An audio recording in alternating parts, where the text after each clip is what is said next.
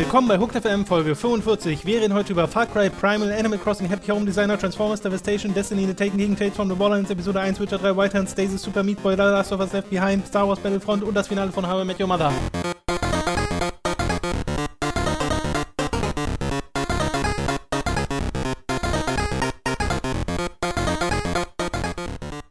Möchte anmerken, gleich am Anfang dieses Podcasts, dass äh, Robin Schweiger diese Woche äh,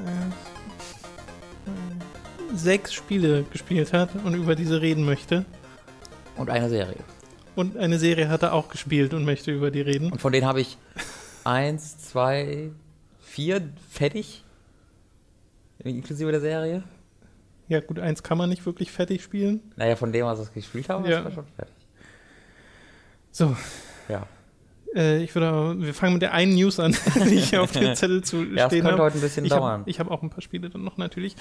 Ja, Ähm, vor wir allem eine Lippenverletzung, ich muss deswegen mit so einem verzogenen Mund ganz Zeit sprechen, deswegen nuschel ich vielleicht ab und zu auch ein bisschen. Das äh, wird also noch hört sich's normal an, deswegen mal gucken. Aber du siehst, wie ich diese Lippe Ja, so ja, ein bisschen ja, nach ja. oben ziehe. Far Cry Primal wurde letzte Woche angekündigt mit einem grandiosen Live-Teaser.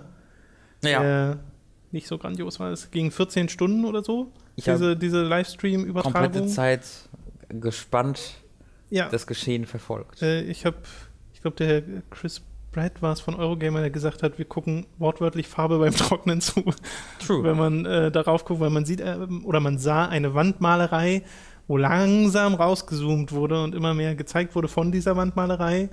Äh, und am Ende kam raus, dass Far Cry Primal ist, aber eigentlich kam es schon mittendrin aus, weil IGN Turkey Mhm. das geleakt hat auf Twitter und Mhm. danach war dann der Twitter-Account von IGN Turkey plötzlich weg. Das finde ich so krass, dass der komplette IGN-Account aus der Türkei Ich glaube, das ist so eine Panikreaktion. Oh Gott, mach das weg! Naja, ich glaube nicht, dass sie das selbst war. Ich glaube, das war irgendwie. Wir haben ja eine NDA unterschrieben. Nee, ich schätze mal, Ubisoft wird da angerufen haben und dann haben die panisch gesagt, oh Gott, jetzt muss es weg. Ja, aber dann, du, also du kannst. Dann, dann löscht du ja den Tweet. Ich glaube eher, da hat IGN bei irgendwie das irgendwie un unforced. Weil es ist ja ein NDA. oder Ubisoft? Ich eher Ubisoft. Ja, okay. Äh, ich weiß es nicht. Oder IGN US hat direkt Türkei Ich glaube, geschlossen. IGN hätte das halt nicht Also- machen müssen. Ich, es klingt so nach einer Panikreaktion. Ist ja auch egal. Jedenfalls wurde durch IGN Turkey äh, Far Cry Primal schon vor diesem Teaser äh, geleakt. Müssen wir gucken, ob die Website noch existiert von IGN Turkey. weil Ubisoft kriegt es einfach nicht komplett hin.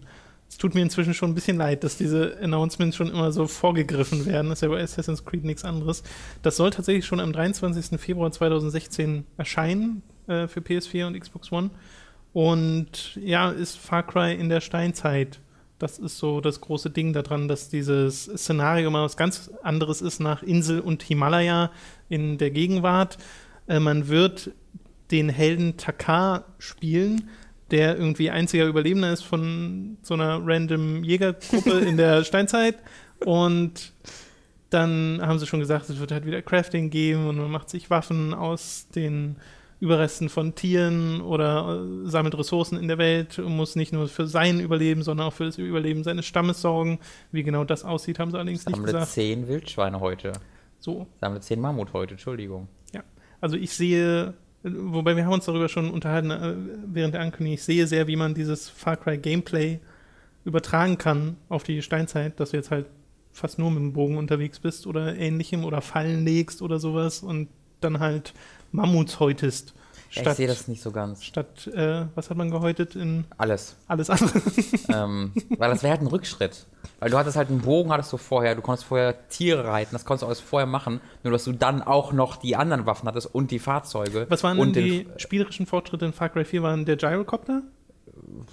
Oder? Ja, Und Mammuts reiten, äh, Mammuts, Elefanten reiten. ja. Und das kann ich halt mit Genau. Mammuts dann wahrscheinlich machen. Aber es fehlt ja. genau, ich frage mich auch, was, was dazu kommt. Genau, und deswegen, sag, also deswegen hoffe ich mir sehr, dass es eben nicht einfach nur, guck mal, Far Cry 3 nochmal, hier Ich glaube aber, äh, habt ihr die wird's. Menüs und alles. Ziemlich sicher, dass ich bin mir auch ziemlich sicher, aber Vor es allem, wäre es so halt schon lame. im Februar rauskommt. Aber es wäre so lame. Und das, also ich hoffe es halt, weil das die einzige Alternative ist, äh, mit der ich mich wirklich dafür interessieren würde. Als andere, es ist so ein cooles Szenario, äh, mit dem man so viel machen könnte, auch erzählerisch. Und wenn das dann wieder ist, besteige diesen Turm und hier habt ihr, hast du einen, einen Wingsuit aus Blättern.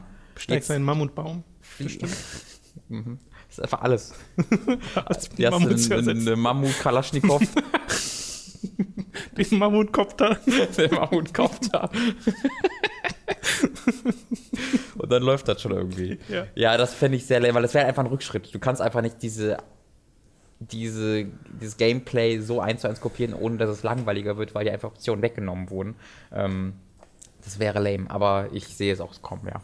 Ja, ich, also ich würde ja auch sagen, irgendwas Neues müssen sich ja ausgedacht haben. Vielleicht gibt es ja irgendwie eine Art Managing-Sub-Gameplay vom eigenen Stamm, dass man da tatsächlich ein bisschen Einfluss hat auf diese äh, Welt, in der man ist, abseits davon, dass man wahrscheinlich andere Stämme bekämpft und damit sein eigenes Gebiet erweitert. Also, Haben wir Far Cry 3 kam noch 12 raus, oder? Und dann 4, 14. ja.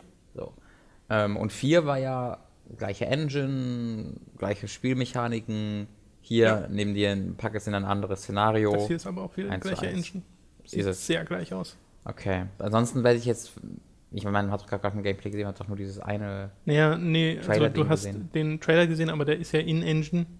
Aber weißt du, dass es die gleiche Engine ist? Nee, ich weiß es nicht, Okay. aber ich sag nur, es sieht sehr danach aus. Also es sieht nicht danach aus, als ob sie hier großartig grafische Fortschritte Aber das machen. wissen wir nicht. Also was ich, also ich überlege jetzt, Spekulation. ich gehe jetzt nur mal davon aus, dass wir wissen, weil dann äh, könnte ich mir vorstellen, dass es die Möglichkeit gäbe, dass eben Far Cry 4 das Spiel war, was mit eher so dem B-Team gemacht wurde, weil halt, Mhm. wie das bei Uncharted 3 zum Beispiel auch war, du hast halt einfach ähm, die, Uncharted 3? Unch- das, ja, das wurde ja vom B-Team gemacht, weil äh, das Uncharted 2 Team Last of Us gemacht hat. Achso.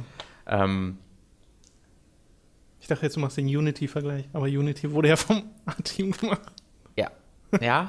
War, wurde Oder? es? Nee, Ich Unity wurde von so einem anderen Team gemacht. Ich weiß, das weiß ich auch nicht genau. Aber Unity, also Assassin's Creed wird ja immer von allen Teams gemacht. Das ist auch so ein bisschen die Sache, da kann, das kannst du nicht mehr wirklich einordnen. Nee. Äh, mein, mein Punkt ist halt, dass du bei Far Cry 4 keine wirklichen, da mu- musstest du nur das, was bereits etabliert wurde, verfeinern und übernehmen und du brauchst es eigentlich keine krassen, das gleiche Ja. Team nochmal. Ähm, vielleicht haben dir das Team an Primer gesetzt, dass, das- dass die da jetzt irgendwie drei, vier Jahre dran gearbeitet haben und da was richtig Neues draus gemacht haben.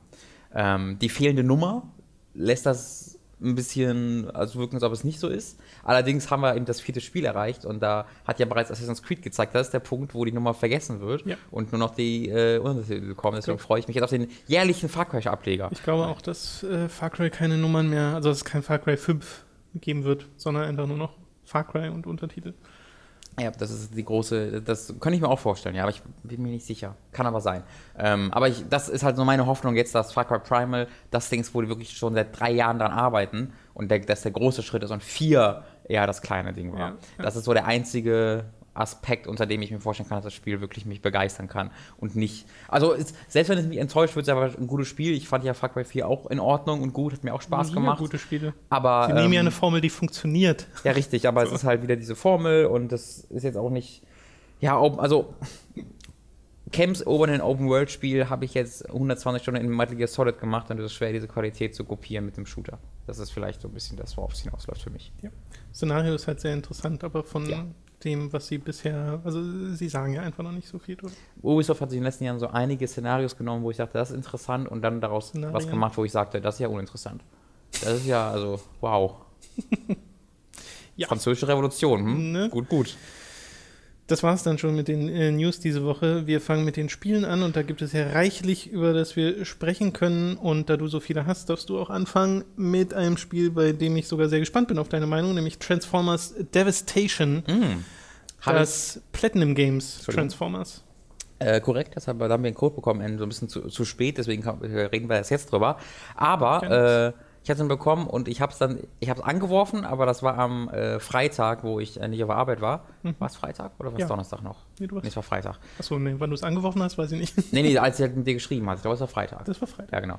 Ähm, aber da ging es mir nicht so mega gut, deswegen äh, muss ich dann kurz danach aufhören. Aber ich hatte so viel Spaß an diesem kurzen Anfang, den ich gespielt Ja. hatte, dass ich so drei Stunden später, wo es dann ein bisschen besser war, einfach wieder angeworfen habe und ich habe es in einem Rutsch durchgespielt. Okay. ähm, Das heißt, entweder du hast sehr viel gespielt oder es ist nicht so lang. ist beides richtig. Okay. Also ist, ist halt fünf bis sechs Stunden lang.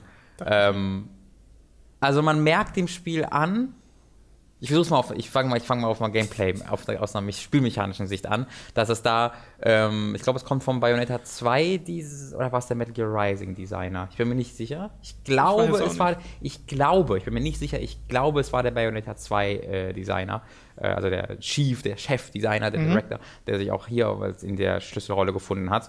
Ähm, und wenn es der Fall ist, dann merkt man das auch total. Wenn es nicht der Fall ist, hat es einfach kopiert, äh, weil du hast halt 1 zu 1 Switch-Time drin. Du hast im Grunde die ganzen Mechaniken aus Bayonetta hier drin. Du hast die Switch-Time drin, du kannst dir das Ding upgraden, sodass du, ähm, wenn du ausweichst und dann getroffen wirst, Du kannst dann immer noch ausweichen und trotzdem noch den Schaden negieren und Switch-Time aktivieren. Das gleiche Upgrade hast du auch bei Bayonetta, das ist da, wenn sie zu diesen Fledermäusen ja. wird. Das gleiche hast du hier auch. Du hast die Pariermechanik, indem du zu den Gegnern hinzeigst, wie in Bayonetta. Ähm, es ist sehr, sehr, sehr, sehr ähnlich. Ähm, und das ist ein, was Gutes, weil es funktioniert halt großartig. Und das funktioniert auch hier absolut großartig. Das Kampfsystem ist toll, ähm, macht super viel Spaß und es sieht unglaublich gut aus. Also das Spiel ist, ist grafisch wirklich der Hammer, ähm, weil es diesen Stil so absolut auf den Punkt bringt. Äh, das geht einfach nicht besser, wenn du ich weiß, du magst den Stil überhaupt nicht von den Robotern. Nee. Das kann ich auch nachvollziehen.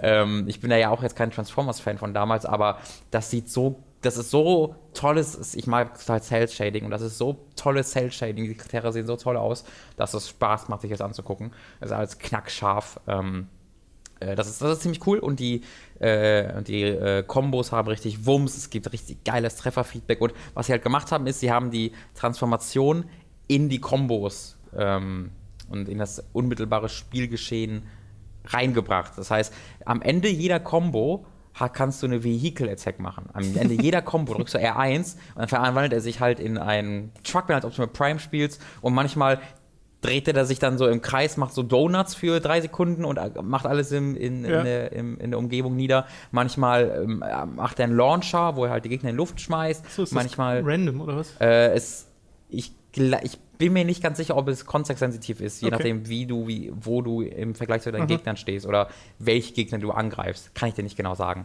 Ähm, und es, die verschiedenen Charaktere haben auch verschiedene äh, äh Transformationsattacken. Ja, ähm, und äh, wenn du eine schwierigere, längere Combo machst, dann hast du zwei Vehicle-Attacks danach, die aufeinander aufbauen. Deswegen hast du so eine extra Motivation, wirklich äh, auch äh, schwierigere Kombos zu machen. Und du hast halt wirklich Motivation, die Kombos zu Ende zu bringen. Funktioniert wie in Bayonetta, wenn du ausweichst während einer Combo, wird die Combo nicht beendet, sondern du kannst nach dem Ausweichen sie weitermachen. Das heißt, der Spiel, es wird extrem, du hast eine extreme Motivation, diesen Spielfluss aufzubauen.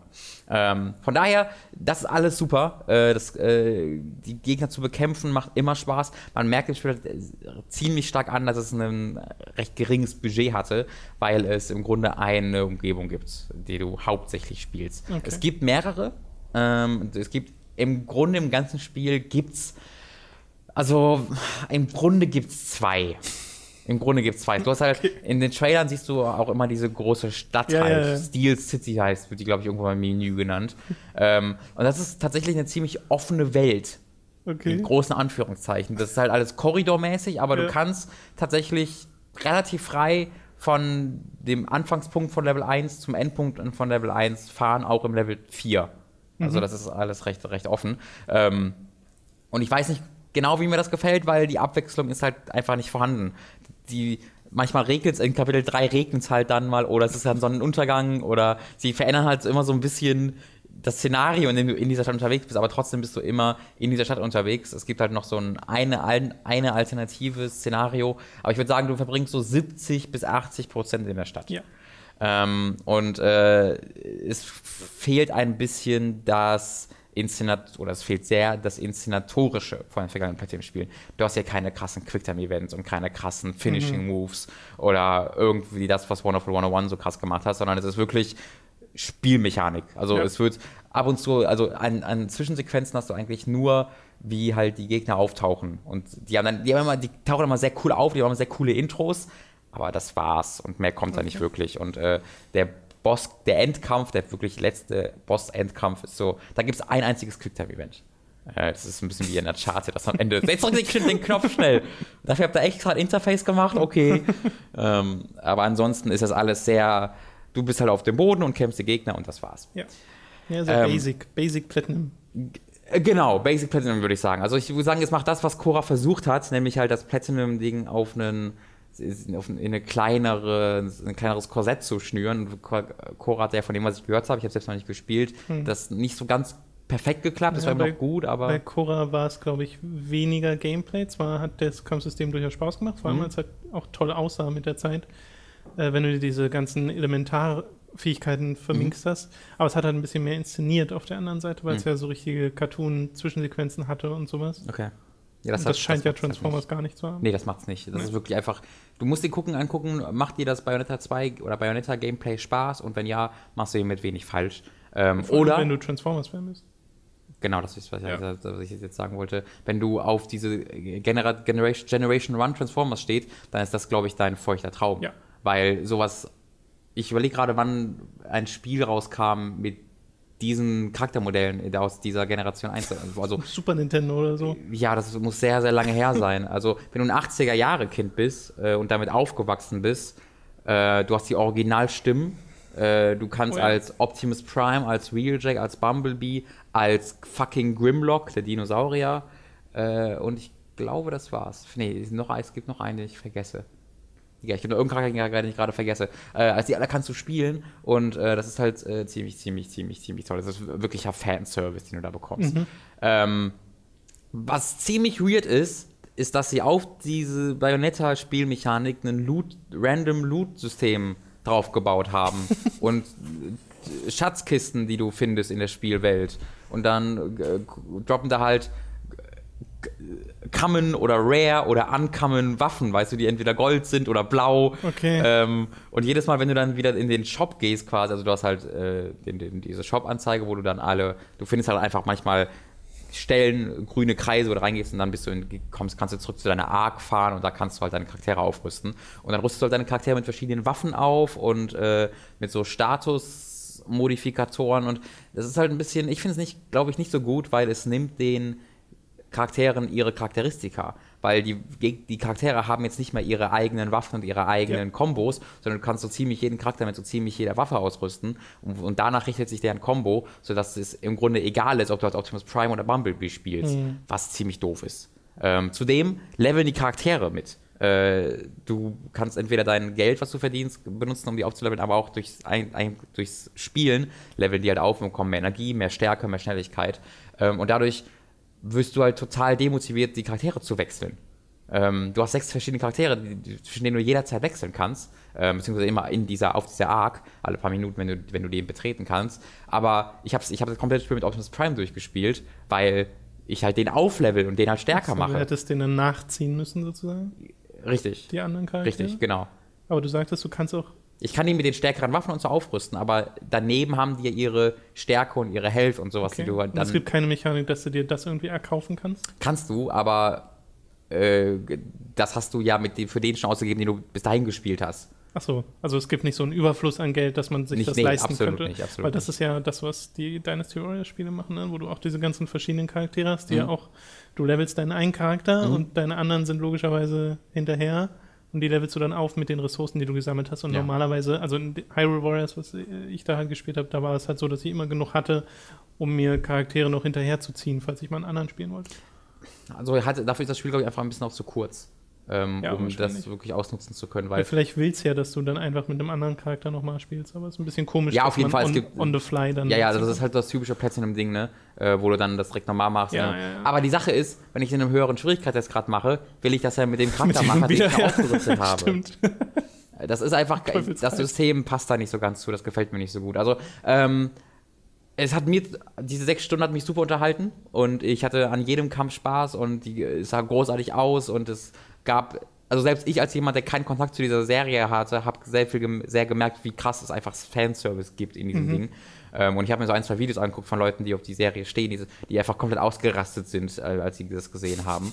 Ähm, deswegen, falls ihr auf Transformers steht, ist es was für euch. Falls ihr auf Platinum steht, wartet auf einen Preisdrop oder kauft es euch auf PC, weil auf PC kostet das, äh, glaube ich, 25 Euro auf Amazon oder 19 Mhm. Es ist total mega günstig. Es kommt erst in zwei Wochen raus auf dem PC in Deutschland.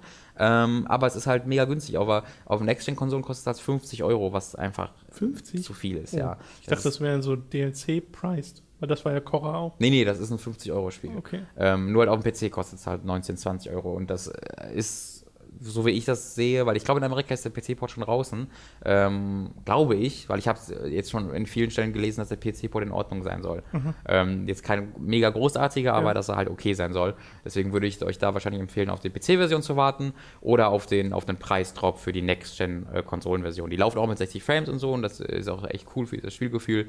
Ähm, das ist es im Grunde, was es zu Transformers Devastation zu sagen gibt. Ein etwas seltsames Spiel, das so ein bisschen all over the place ist. Ähm, aber vielleicht verkauft sich da ganz in Ordnung, weil da merkt, merke, merkt man sehr, wenn die ein bisschen Geld bekommen würden, könnten sie da was ja, richtig Großes ja. draus machen. Ja. Aber das war Activision, ne? Mhm. Die haben halt das ganze Geld schon für Tony Hawk ausgegeben, musste, muss man nachvollziehen können. Da okay. wissen wir, wo das Budget hingewandert ist. Absolut.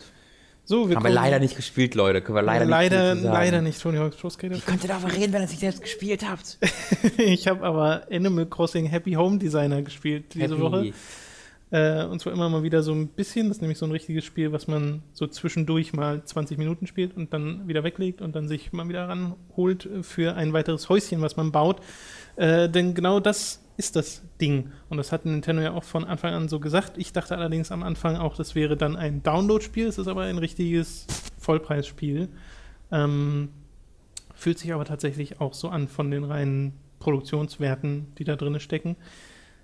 Es ist so ein bisschen, ihr müsst euch vorstellen, ihr spielt in diesem Titel einfach nur einen Job von einem Animal Crossing Bewohner. Also ihr habt euer normales Animal Crossing Männchen und halt nicht dieses klassische Animal Crossing Gameplay, dass man sein Dorf hat, was sich immer weiter ausbaut und sowas, sondern man hat einfach nur seinen einen Job. Man ist ein Happy Home Designer und äh, du kannst das ohne das Happy sagen. Ein Home Designer. Nein, nein, man ist auch happy. Man baut die Häuser für die verschiedenen Dorfbewohner und man hat auch diese eigene Mini-Stadt, das ist wirklich nur so ein Bildschirm, wo verschiedene Häuser stehen. Die sind am Anfang alle so zuge ähm, zugemauert und geschlossen und das sind Facilities, die man halt im Laufe des Spiels selbst aufbaut. Da ist ein Krankenhaus dabei, eine Schule dabei und ein Café und irgendwas. Und äh, die baut man halt auch selbst und äh, designt sie selbst. Und das, das ist immer, man baut sie selbst, aber das macht man ja nicht, ne? Naja, nee, in dem Fall kann man das äh, äußere Design insofern beeinflussen, dass es bei diesen, bei der Schule oder beim, hm. Bei, beim, beim Krankenhaus verschiedene vorgefertigte Designs gibt. Du suchst dir eins aus, also wie das Haus von außen aussehen soll, und drinnen machst du dann quasi alles von Tapete ja. zu Möbel, zu Boden, zu Teppich. Und es gibt aber auch die verschiedenen Dorfbewohner, die einfach nur zu dir kommen und äh, wollen, dass du ihr Haus designst und den suchst du dann auf so einer Landkarte einen Spot aus und auf der Landkarte sind halt alle möglichen vorgefertigten Maps. Da ist dann mal ein Fluss mit dabei, da sind Maschinen dabei, wo ab und zu ein Zug vorbeifährt, da hast du Gebirge, wo es dann schneit, da hast du Strandgebiete und sowas, dass du dir halt wirklich aussuchen kannst, wo dieses Haus stehen soll.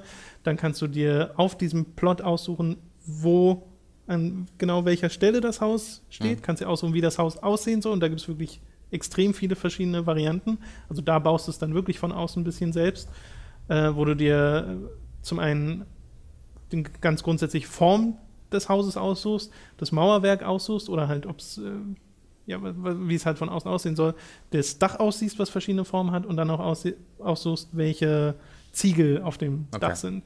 Also da kann man schon ein bisschen was machen und draußen kann man dann auch Sachen hinstellen, kann man Bäumchen pflanzen und sowas. Also da ist wirklich Individualisierung ist so das Kernstück dieses Spiels, weil es gibt halt unheimlich viele Möbel und Tapeten und Teppiche, mit denen du diese Häuser zupflastern kannst, die sich nach und nach immer weiter freischalten, dass du nicht am Anfang so total überflutet bist und gar nicht weißt, was du jetzt nur machen sollst. Aber äh, man muss halt auch einen Fable dafür haben. Wenn du das nicht hast und einfach nur das Spiel spielmechanisch durchspielen willst, dann brauchst du eigentlich gar nichts machen. Dann gehst du in deren Häuser rein, guckst auf deren, deren äh, Reißbrett, wo sie sagen, ich hätte gerne zwei Stühle, einen Tisch und ein Bett. Dann stellst du den zwei Stühle, einen Tisch und ein Bett an. Der komplette Rest ist egal. Ja. Die sind dann happy darüber und das ist dann fertig. Und wenn du das halt darauf reduzierst, dann ist das Spiel halt im Grunde gar nichts. Dann ist es so ein, du gehst in ein Haus, baust die paar Müll rein, gehst wieder raus. Du musst schon den eigenen Anspruch haben, ein hübsches Haus für die zu bauen. So.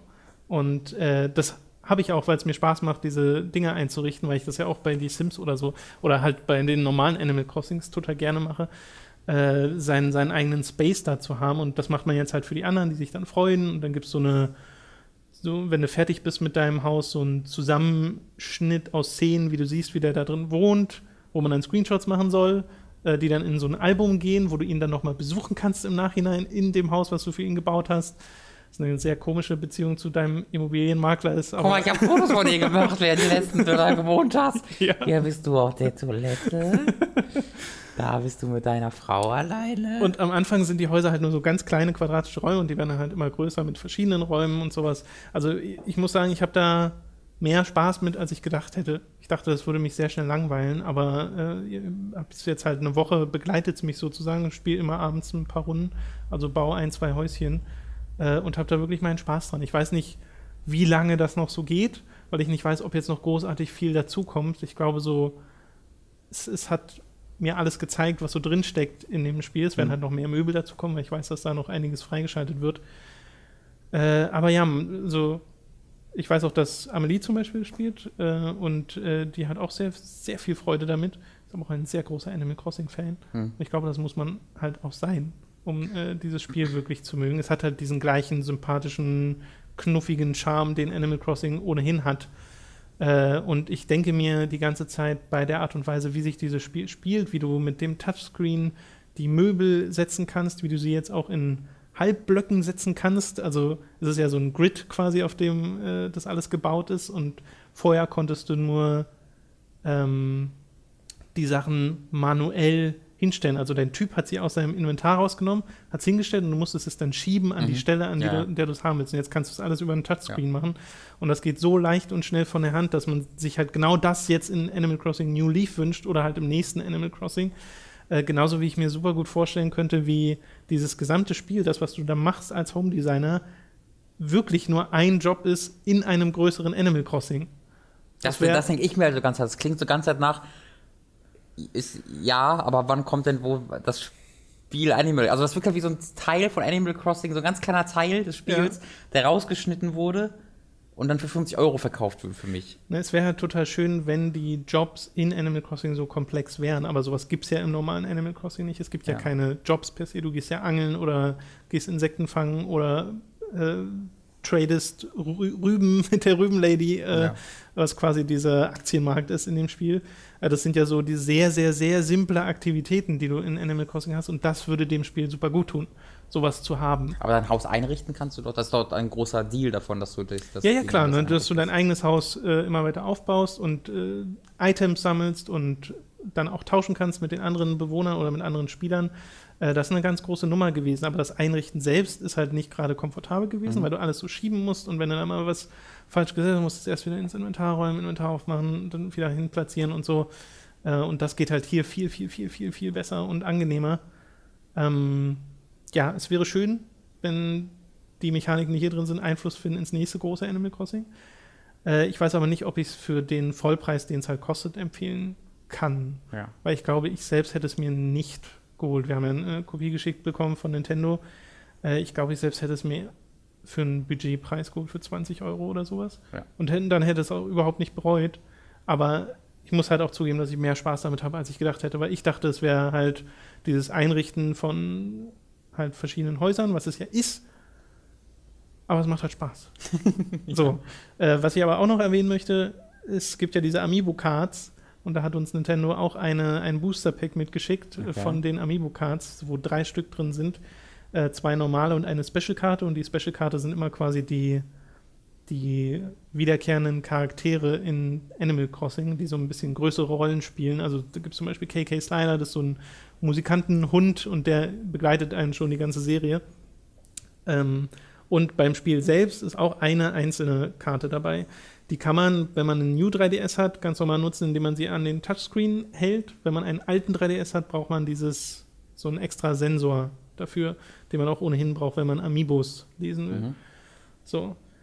Mit den Dingern, also es gibt so ein Telefon in deinem Büro im Spiel sozusagen, mit dem du Animal Crossing Bewohner anrufst. Das nimmst du, dann hältst du deine Karte dran und dann rufst du quasi den Bewohner von der Karte an und kannst dessen Häuschen einrichten. Und der wird dann auch in dein Album gepackt, sodass du ihn wieder besuchen kannst und sowas äh, und läuft dann manchmal in deiner Stadt rum. Das ist ganz drollig, Das Problem, das ganz große Problem bei diesen Karten ist das äh, Preismodell. Weil, wie gesagt, in einem Booster Pack sind nur drei Karten drin. Und ich glaube, die kosten in Deutschland zwischen 6 und 8 Euro. Hm. Wo ich mir halt denke, nee, nee, kauf, Ja. kauft euch das nicht. Dafür, kauft euch dass das bitte, bitte nicht. Das kostet nicht so in USA ist der Preis quasi fast genauso, 6 bis 8 Euro, aber es sind sechs Karten drin im Booster Pack Und es ist Dollar. und es ist Dollar. Also es ist sehr, sehr merkwürdig, warum das so mega überteuert ist. Ich fände selbst 3 Euro, also 1 Euro pro Karte, fände ich ganz schön happig, weil es sind halt so Plastikkarten. Und dafür, was du dann im Spiel damit machst. Ne? Ja, und du hast halt, die verwendest du dann einmal im Spiel und danach liegen sie halt irgendwo rum. Also es ist ja bei einem Amiibo kann ich noch viel mehr verstehen, wie man 15 Euro dafür ausgibt, weil es qualitativ ganz gute Figürchen sind und weil man sie sich halt super ins Regal stellen kann. Ja. Äh, und die halt teilweise richtig gut aussehen. Aber mit den Karten, die verschwinden dann ja irgendwo Ja, und weird. werden nicht mehr benutzt und das ist wirklich ein bisschen Nein, komisch. die brauchst du für das, dieses Mario Party Animal Crossing. Nee, dafür gibt es ja dann richtige Amiibos. Ja, aber du kannst bestimmt auch die Karten Eben benutzen. kann man bestimmt. Also hundertprozentig wird man die da benutzen können. Was sie halt, also was sie halt, noch glaube ich, 20 mal mehr. Was sie machen wollten, ist alle Dorfbewohner von Animal Crossing irgendwie in so eine physische Form bringen. Und Karten waren wahrscheinlich das preis-leistungstechnisch Beste, weil es gibt über 200 Stück davon, weil es ja unfassbar viele einzelne Ja. Dorfbewohner gibt in Animal Crossing, von denen die in normalen Spielen immer random nur ein paar zugewiesen werden. Aber dadurch wird ja versichert, dass jeder so sein eigenes Also ich Erlebnis finde, hat. das ist eine der. Dann mach, biet's mir als 50 Cent DLC an, aber mach doch nicht. Also, das ist ja. Ein, das führt zu dieses, dieses Amiibo oder generell, ja doch, vor allem das, dieses Amiibo-Konzept so absurdum, dass du halt dein DLC für teurer verkaufst, weil du halt was Physisches dazu bekommst, aber das ist dann ja wirklich, da, da ist dieses physische, physische nur noch eine ganz billige Ausrede, Ja. um diesen DLC teurer verkaufen zu können. Ja, wie gesagt, vor allem, weil der Verwendungszweck so mega limitiert gerade ist. Ja. Deswegen, also da wär, bin ich so gar kein Fan von, von diesen Amiibo-Cards. Äh, ja, das Spiel an und für sich, aber Ja. besser als gedacht. Schön. Gefällt mir.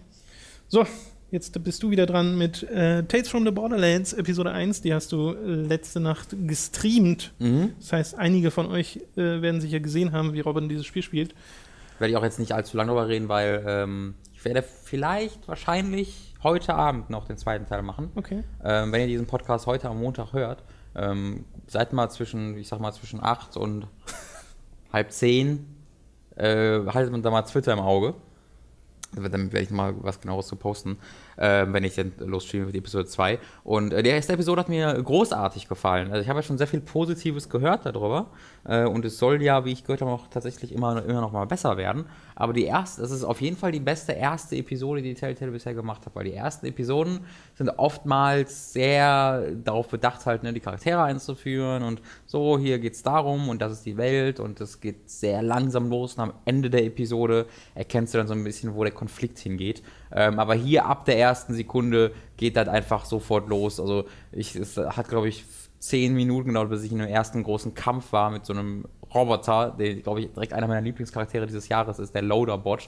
Ähm, ich könnte jetzt ein paar Zitate bringen, aber das mache ich nicht. Ich sollte das Spiel lieber selbst spielen. Das geht auch gerade kostenlos tatsächlich. Die erste, ich weiß nicht, ob es jetzt immer noch so ist.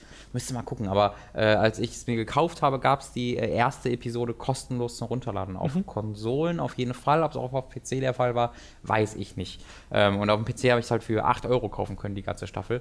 Ähm, deswegen habe ich da mal zugeschlagen, weil am 20. glaube ich, äh, in knapp einer Woche ja, ja, kommt 20.. ähm, die äh, letzte Episode raus und da dachte ich mir, ist das doch jetzt ein guter Moment, um anzufangen. Ich habe sehr, sehr wirklich laut lachen müssen, immer wieder. Ich mag die Charaktere total. Sie schaffen es sehr, sehr gut, diesen schmalen Grat zu laufen zwischen, er ist ein ziemlich arrogantes, selbstverliebtes Arschloch, ohne aber unsympathisch zu sein. Ne, eben dieser Misfit.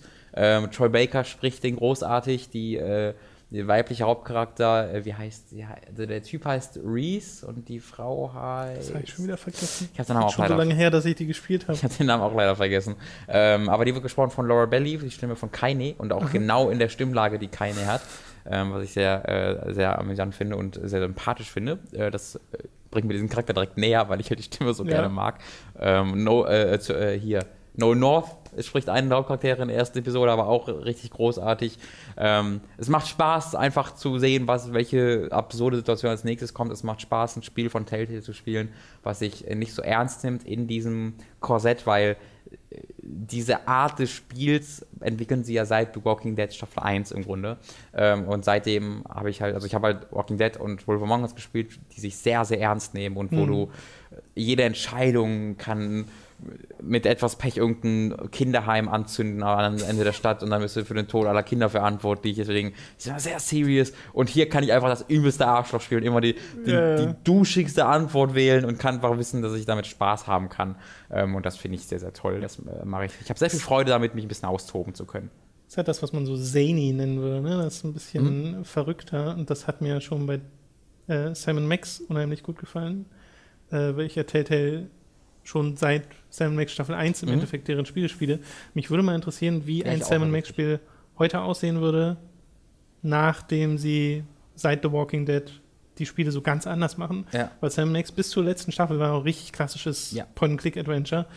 Und äh, das jetzt ist ja schon was sehr anderes. Und äh, da fände ich mal interessant, wie das da aussehen würde, wobei ich, ich bezweifle, dass sie nochmal Simon Max machen. Wir haben drei Staffeln gemacht. Wir haben ja auch schon ne? drei Staffeln gemacht. Also Simon Max sind super. Ich habe die erste Staffel komplett gespielt, die zweite, glaube ich, zur Hälfte oder so nur. Ich habe die alle. Ja. Devils, äh, ich, The Devil's Playhouse heißt es, glaube ich. Die wird mal richtig gut. Ich habe aufgehört, ich, ich, oder war das die erste Episode von der zweiten Staffel, wo es irgendwie ums Bermuda-Dreieck ging. Das war so ein mega absurdes Rätsel. ja, die Rätsel sind auch wo nicht ich, so gut. Wo ich wo ver verwirrt war, dass ich aufgehört den habe. Humor von der Serie. Ähm, also das möchte ich absolut empfehlen, falls ihr auf die Art des, des, des Spielenmachens von Telltale steht, ist das, glaube ich, eines der besten Projekte, das sie haben. Ich werde. Will ich auch noch weiterspielen. Sobald, Genauso wie Game of Thrones. Genau, sobald die, das habe ich mir auch gekauft für, für den gleichen Preis vor ein paar Wochen und sobald die da die letzte, hat ja sechs Episoden und die wird ja jetzt auch dann im äh, Anfang November oder so kommen, die kommt mhm. fast gleichzeitig mit Borderlands. Äh, dann werde ich Borderlands fertig machen und dann werde ich mir äh, Game of Thrones angucken. Ähm, wo auch da, da, da bist du immer die Stimme, die mir sagt, wie cool das ist. Ich äh, vertraue dir. Deswegen glaube ich Von auch. Game of cool Thrones? Wird. Ja. Nee, ich kenne halt die ersten beiden Folgen und die fand ich gut. Okay. Äh, ich weiß jetzt nicht, wie es sich entwickelt hat okay. über die Zeit. Äh, auf jeden Fall fand, fand ich die ersten zwei Folgen insgesamt schon ein bisschen besser als Staffel 5. Von Game of Thrones? Ja. Ja. Auf jeden Fall interessanter. Okay. Staffel 5 war aber wirklich nicht so toll. Nope. nee. Hat äh, 18.000 Emmys gewonnen, die fünfte Staffel. Ja, natürlich. Nee, aber das ist nicht natürlich, das war bei der vorherigen Staffel nicht so. Das ist jetzt die, ex, explizit die fünfte Staffel. Ich, was ist denn los mit euch, Leute? Warum? warum? So, genug von Gotham, Entschuldigung. Ich habe im Verlauf der letzten zwei Wochen ähm, Destiny gespielt. Und zwar erst. Das ist raus. Das war ein, ein gut behütetes Geheimnis. Es, sehr gut gehütet. Es war so schwer, das für mich zu behalten. Und zwar wollte ich ja erst Taken King mir gar nicht holen. Habe also das normale Destiny angefangen zu mhm. spielen, mhm. neuen Charakter gemacht, einen Warlock, Sunsinger. Und wollte einfach mal schauen, wie sich denn Destiny verändert hat nach dieser ganzen Patch 2.0 Sache, nachdem man es jetzt ein Jahr nicht mehr gespielt hat.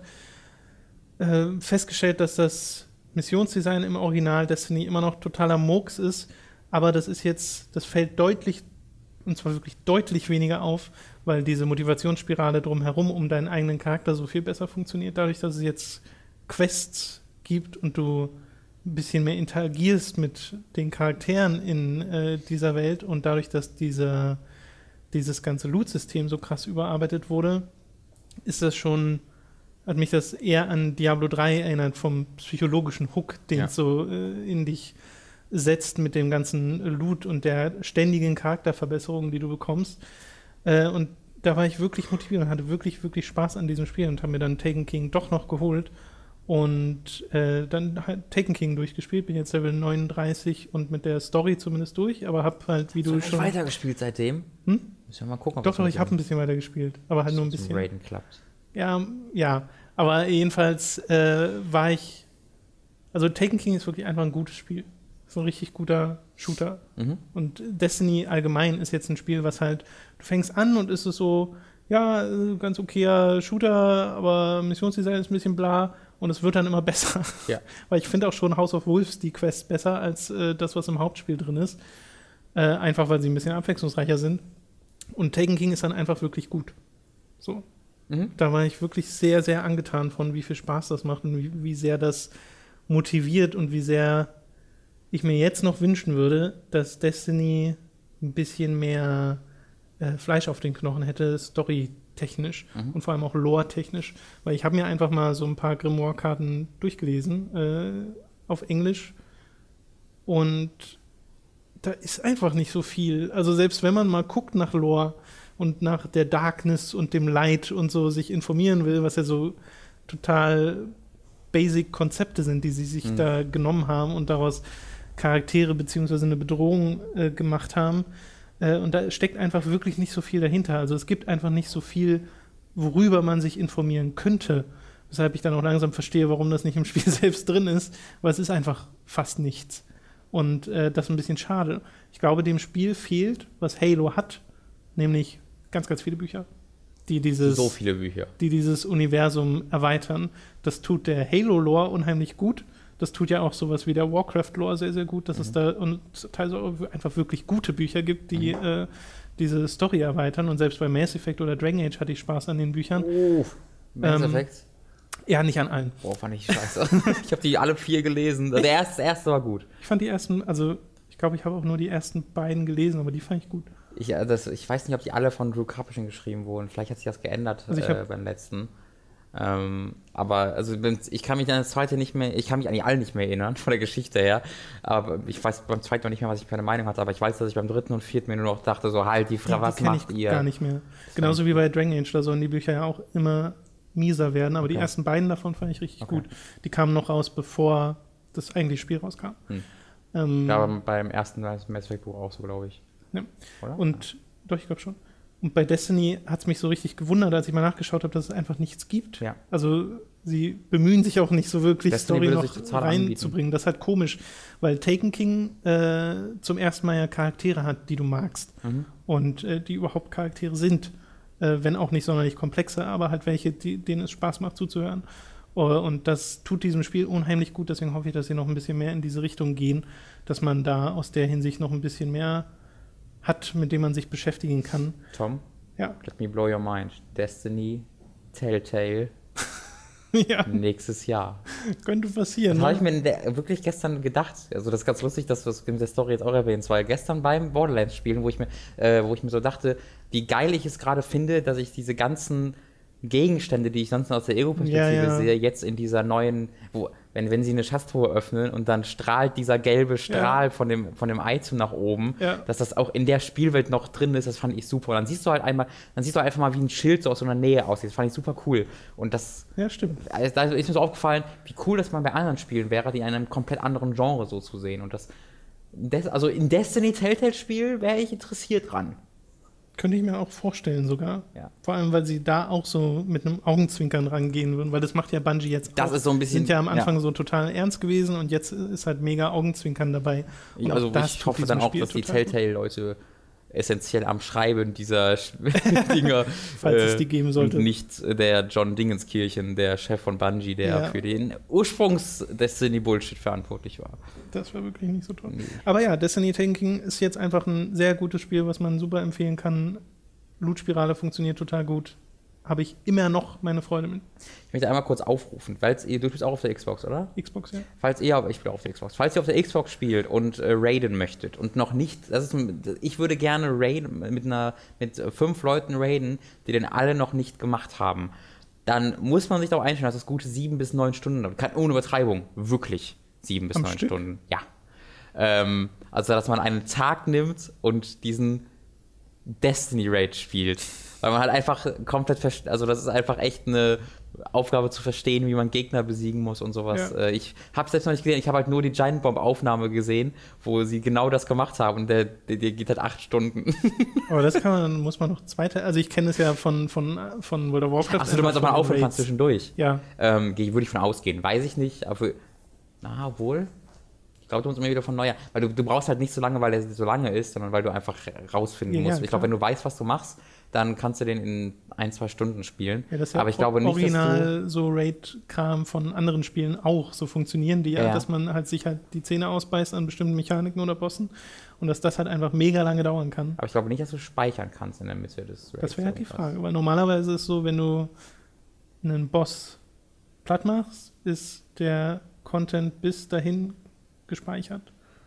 Okay. In Nee, also ich weiß, klassischen MMOs, ich- Destiny hat da sicherlich seine anderen. ich weiß bei dem, äh, bei dem äh, Giant Bomb Ding, dass dieses 7-Stunden-Stream nach einem vorherigen Versuch passiert ist, der nicht aufgenommen wurde. Oh, Ähm, krass. Also das ist wirklich was, wo man sich dann mal eine Weile hinsetzt. Also, aber da hätte ich halt Bock drauf. Ich würde es e- einmal gerne erleben, wie das dann so ist. Ähm, deswegen, falls ihr auf der Xbox spielt und äh, demnächst Licht oder schon seit mindestens Lichtlevel neu- 290, im Idealfall eher 300 ähm, seid und diesen Raid noch nicht äh, gespielt habt ähm, und auch noch keine Guides kennt, ja, dann meldet euch mal bei unserem Forum. Wir haben extra, äh, ich glaube, wir haben auch einen Destiny-Thread offen.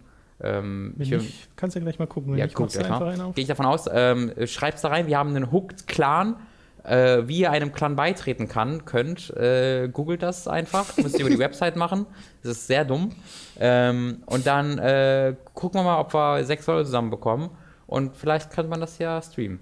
Ja, Äh, man, man wird sehen. Fände ich, hätte ich Bock drauf, aber ich bin mir halt nicht sicher, ob man jetzt noch sechs Leute zusammenbekommt, die alle nicht kennen. Ansonsten machen wir irgendwie, gucke ich, wie viel wir zusammenbekommen. Ähm, müssen ja auch nicht alle im Clan sein, man kann ja auch außer Ich würde gerne alle im Hook-Clan haben, ähm, weil es einfach cooler wäre. Aber wenn es nicht klappt und irgendwie nur drei, vier Leute zusammenbekommen, die es nicht kennen, wir halt noch zwei, der man dann sagt, okay, ihr müsst mitleiden, ihr dürft uns einfach nicht sagen oder Ja. erst nach einer gewissen Zeit oder so. Aber dann hast du halt total, ah, dann, dann sagst du eh nach dem dritten Versuch, okay, sag's mir, weißt ja, du? ja. ja. Das wäre ein bisschen Ja, doof. ja, aber ich weiß, was du meinst. Man würde es gerne mal pur erleben. Ich höre so viele Sachen darüber, wie, wie mindblowing das alles sein soll. Ähm, Würde ich gerne mal sehen. Du hast diese Woche noch Stasis gespielt. Mhm. Das Spiel kam, glaube ich, im August raus. 31. August, glaube ich, ja. Genau, ein. Ja, was ist das? Ein Point-and-Click-Adventure. Ganz Point-and-Click-Adventure. klassisch. Äh, aus einer einzige, was nicht so ISO-Perspektive. Genau, die Ja. ISO-Perspektive, das Einzige, was nicht so ganz klassisch daran ist, dass du halt das komplette Spiel aus dieser Diablo-Sicht im Grunde hast. Äh, ist ein Point-and-Click-Adventure, äh, das von hau hauptsächlich einem Typen allein entwickelt wurde. Du hast natürlich in den Credits ein paar Leute mehr, aber ähm, dieser äh, Typ äh, legt Wert darauf zu zeigen, dass er das entwickelt hat, weil in den Credits steht da siebenmal drin. Da steht halt, äh, ich glaube, Christopher, wer heißt der, Christopher Schäfer oder so? Ich sage einfach, ich sag einfach mal Christopher Schäfer. Steht da mal äh, Christopher Schäfer Game, äh, Christopher Schäfer Production, Game Director, Christopher Schäfer. Das kennt man irgendwoher. Ja, das ist so ein bisschen Kojima-esque. Ähm, aber das Spiel ist tatsächlich sehr gut. Äh, es wird ziemlich gefeiert tatsächlich von Leuten, da würde ich nicht ganz mit einstimmen. Ähm, also es ist ein Horror-Point-and-Click-Adventure und es schafft es wunderbar, diesen Horror zu transportieren, weil es eine sehr gute Kurve hat. Du fängst an, aber du bist halt auf einem, du bist, es ist Dead Space. Es ist Dead Space. Es ist Dead Space, es ist eins zu eins Dead Space. Äh, du wachst auf diesem Ding auf und dann ähm, hast du am Anfang ah, recht, es, es, es ist die ganze Zeit über sehr klassisch, aber am Anfang gehst du durch diese verlassene Space Station und weißt nicht, was abgeht. Und ab und zu hast du mal Blutspuren und Tote. Und das eskaliert halt immer mehr und mehr und mehr und mehr und mehr und mehr. Und geht halt auch weit darüber hinweg, was Dead Space gemacht hat. Also es wird wirklich, du siehst da Dinge, die sind so mega fucked up, äh, Okay. das weiß, so, ha, ha, puh, also I have no mouth in einmal Scream-mäßig, wo du einen fucking KZ-Doktor spielst, der Kinder verbrennt, so. In etwa auf diese, in, auf diese Ebene geht, wo du dir nur so denkst, Alter, seid ihr behindert? Das könnt ihr mir doch nicht zeigen.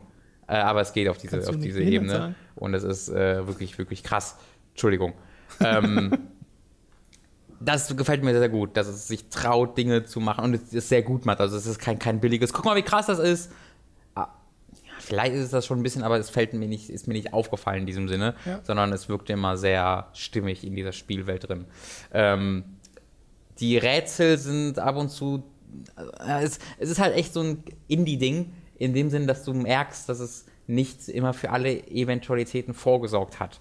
Also du hast ab und zu einfach, dass die Icons, die du hast, nicht den gleichen Regeln folgen. Also du hast im Grunde ein Hand-Icon, wo du Sachen anfassen kannst und du hast ein Augeneigen. Aber wenn du das Auge-Icon hast, kannst du da nicht draufklicken, sondern es wird einfach unten rechts eine Beschreibung eingeschrieben. Mhm. Und das sind sehr gut geschriebene, sehr ausführliche Beschreibungen. Du hast dann meinetwegen Räume, wo du irgendwie acht, weiß ich nicht, erfunden irgendwelche Tanks stehen hast und die haben alle den gleichen Tooltip, nämlich irgendwie Tank, Mhm. aber die haben alle eine eigene Beschreibung, wo gerade das, Okay. Ort das Rost ist und äh, das ist sehr cool und sehr atmosphärisch geschrieben ähm, und so. Du kannst sie aber nicht anklicken.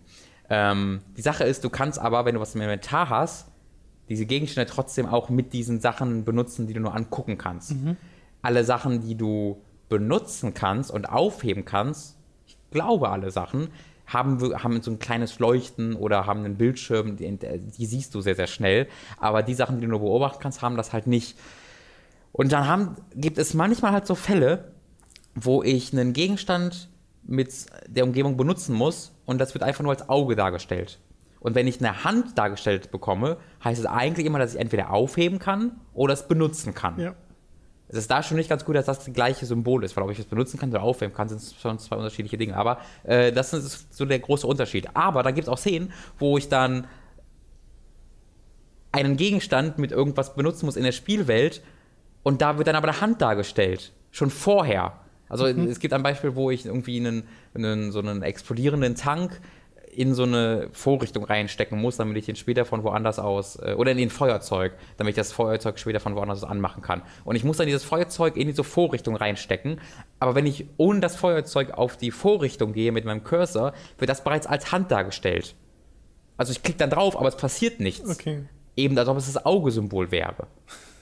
Und ich muss halt mit dem Feuerzeug auf. Und das äh, Sehr ist, verwirrend. ist halt total verwirrend, wann ich irgendwas benutzen kann, wann das, ob das Spiel gerade ausbackt oder, oder es ist bei mir nie rausgebackt, aber du bist dir nie ganz sicher. Kann ich das gerade eigentlich benutzen? Müsste er reagieren? Ich weiß es nicht.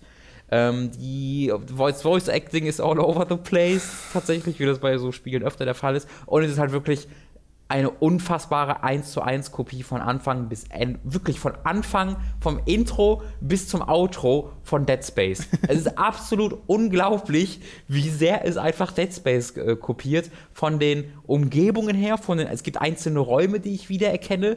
Äh, Ich habe dir erzählt, äh, das ist das beste Beispiel, ist auch relativ von Anfang des Spiels, deswegen würde ich das hier auch mal erzählen, dass du halt eine Tram reparieren musst, als eine erste große Aufgabe, was exakt die gleiche Aufgabe ist wie von Dead Space. Und diese Tram sieht exakt genauso aus wie die Tram von Dead Space, hängt in dem gleichen Raum wie von Dead Space und du musst am gleichen Terminal wie in Dead Space die Tram quasi auf die richtige Schiene bringen und du musst äh, Teile suchen für diese. Das ist exakt das gleiche wie in Dead Space und das zieht sich durchs komplette Spiel, dass einfach exakt die gleichen Sachen passieren wie in Dead Space. Über die Art der Infizierung bis die wie Art und Weise, wie die Viecher aussehen, die Art und Weise, wie sie sich also es ist krass, es ist wirklich krass, wie sehr es einfach Dead Space kopiert, auch mit Schockszenen. Du kennst die Augenszene aus Dead Space. Es gibt hier ein perfektes Äquivalent, was exakt genauso inszeniert ist.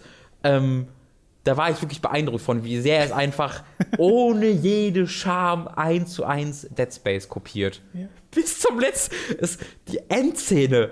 Ich dachte so, okay, wenn das jetzt passiert, das wäre aber holy shit, wirklich. Ähm, das ist schon, das ist wirklich, wirklich Ja. schon, schon Ja, krass. es ist ganz witzig, weil ich habe immer nur gelesen, dass Stasis Ähnlichkeiten hat zu ähm, Event Horizon. Und Event Horizon hat gesehen, ja leider. total viele Ähnlichkeiten zu Dead Ja. Space. Also Dead Space muss mega inspiriert worden sein von äh, Event Horizon, gehe ich zumindest stark von aus. Deswegen würde mich das gar nicht wundern, nach, nachdem Ja. ich das schon gehört habe. Also das ist wirklich, da müsst ihr wirklich jemanden wegsehen können, dass ihr, dass da jemand einfach sich Konzepte und Ideen einfach geklaut hat. Weil das ist wirklich einfach an diesem Punkt nicht mehr inspiriert, sondern ich nehme jetzt diesen Raum, pack den in eine ESO-Perspektive, let's go. Ähm, und das ist schon, das ist schon heftig. Aber äh, ich kann dem nicht so ganz böse sein, weil es einfach das, äh, den Horror, es ist einfach ein tolles Horrorspiel und es präsentiert den Horror auch besser als Dead Space, ähm, weil du halt einfach nicht kämpfen kannst und sehr wehrlos gegenüber dem, den Gefahren bist ähm, und es einfach sehr viel schockierendere Dinge zeigt als in äh, Dead Space. Deswegen, es kostet ein bisschen zu viel für, den, für das, was es ist, halt so 5, 6 Stunden lang ähm, und kostet, glaube ich, 30 Euro. Können auch 20 sein. 20 wäre wieder okay, aber 30 ist ein bisschen zu viel ähm, für das, was es macht. Aber falls ihr auf einen, weil ihr auf vor den Klick steht und einfach ein cooles, sehr atmosphärisches Horrorspiel steht, was euch jetzt nicht die ganze Zeit erschreckt, also ihr werdet auch erschreckt, es gab so ein, zwei Jumpscares, aber was vor allen Dingen auf Atmosphäre Wert legt, ähm, dann seid ihr da richtig. Die Geschichte ist jetzt nichts groß Besonderes, die Dialoge sind nichts groß Besonderes, aber das, was wie es sich erzählt und die Atmosphäre, die ist sehr dicht und es hat mir, ich hatte alles durchgespielt, ohne schlechtes Gewissen ähm, und mit, mit Freude daran. Es wird mich jetzt aber auch nicht mehr ewig lang begleiten, Okay. so würde ich sagen. Alles klar. Gut, ich möchte über etwas reden, bei dem ich schon dachte, es nie mehr zu sehen. Ähm, da war ich sehr gefreut, als ich es dann gesehen habe. Und zwar liefen heute Morgen um 2.30 Uhr die Credits von The Witcher 3 Wild Hunt What? über meinen Bildschirm. What? you did it! Habe You're the chosen one! ich hab am Wochenende mich wirklich mal an Witcher 3 gekämpft und gedacht, Aber du so, warst doch auch so am spiel Anfang, das, oder? Ich spiele das jetzt mal durch. Nee, also ich war ja schon 30 Novigrad, Stunden, so, 30 oder? Stunden drin, so, also in Novigrad? Novigrad, genau. Okay. Und bis Novigrad habe ich wirklich sau viel Nebenkram gemacht, mich ständig ablenken lassen und Ja, sowas. ich auch. Und dachte mir dann, okay, du hast dieses Spiel jetzt seit Mai oder so ist das draußen. Und du wolltest damals eigentlich schon ziemlich dringend wissen, was mit der Wild Mhm. Nun passiert und mit Ciri und so. Und wenn du das jetzt normal so weiterspielst, wirst du das niemals sehen. Weil ja auch durch die Add-ons, es kommt ja, Ja. eher mehr Content dazu, als Ja. dass man äh, wirklich großartig was abarbeitet. Ähm, und deswegen habe ich mir gesagt, okay, du machst jetzt mal am Wochenende straight die Story und für alles, was du danach noch machen willst, gibt es ja New Game Plus seit neuestem. Ähm, ja, also habe ich ziemlich straight die Story durchgespielt, mich trotzdem ab und zu ablenken lassen, weil es Mhm. einfach ein paar der Nebenquests sind einfach zu interessant, als dass man alle so interessant. als, als dass man Ganz sagen könnte, die lasse ich jetzt liegen. Und es ist ja so die Hauptquest. Du, du machst ja die Hauptquest und die, hast die Story, die so vorankommt. Und dann gibt es aber noch einen Charakter, der sagt, es wäre aber noch super, also hier gibt es noch das, also willst du mir da nicht noch? Und ich so, Ja, ja, komm, ja, du musst es, du musst ihm helfen. Weil wahrscheinlich ist seine Schwester eigentlich ein Monster. Und oh, muss, muss ich jetzt wohl noch machen? was ist die Hauptquest gerade? Äh, das Spiel hat dann auch einen Point of No Return, bei dem ich danach, uh, Finale. Aha. Ja, ab da ging es dann noch zwölf Stunden oder so. Also Nach Und dem Point of No und Return. hätte halt noch locker noch länger gehen Fuck my können, life. weil man halt das immer ist noch doppelt so lang wie Transformers Es ist wirklich- ein unfassbar langes Spiel. Also allein die Hauptstory ist so umfangreich. Ja. Und dann gibt es halt noch diesen ganzen Kram dazwischen und nie, also so gut wie nichts davon fühlt sich an wie Filler. Äh, das ist wirklich nochmal umso mehr Respekt einflößend, nachdem man die Credits gesehen hat und sich sehr wohl bewusst ist, okay, ich habe jetzt vielleicht 30 Prozent dieses Hm. Spiels gesehen. Habe jetzt eine Spielzeit von, wobei, also eigentlich ist die Angabe, kann nicht korrekt sein. Es zeigt mir jetzt, GOG Galaxy zeigt mir jetzt 40 Stunden an. Hm. Es kann nicht korrekt sein, weil ich weiß, dass am Anfang die Spielzeit total wonky war, weil mein Spiel ja ständig abgestürzt ist. Ja, guck, Galaxy Das zeigt mir ja- zwei Stunden an. Das war ja auf dem PC am Anfang bei mir total problematisch, weil die, und einer der Gründe, weshalb ich damals auch wahrscheinlich dann aufgehört hatte für eine Weile, der andere war, dass in Novigrad einfach überwältigt war Mhm. von äh, der, krass, der ey. Inhaltsfülle und weil mir dort die, also ich fand, da kamen die Storyquests auch ein bisschen ins Ja. Stocken. Da weil sind sehr viele ist- Filler so. Genau, da ist es sehr viel, okay, du musst jetzt dahin, aber geh auch erst dahin und dann musst du den Charakter Ja. noch.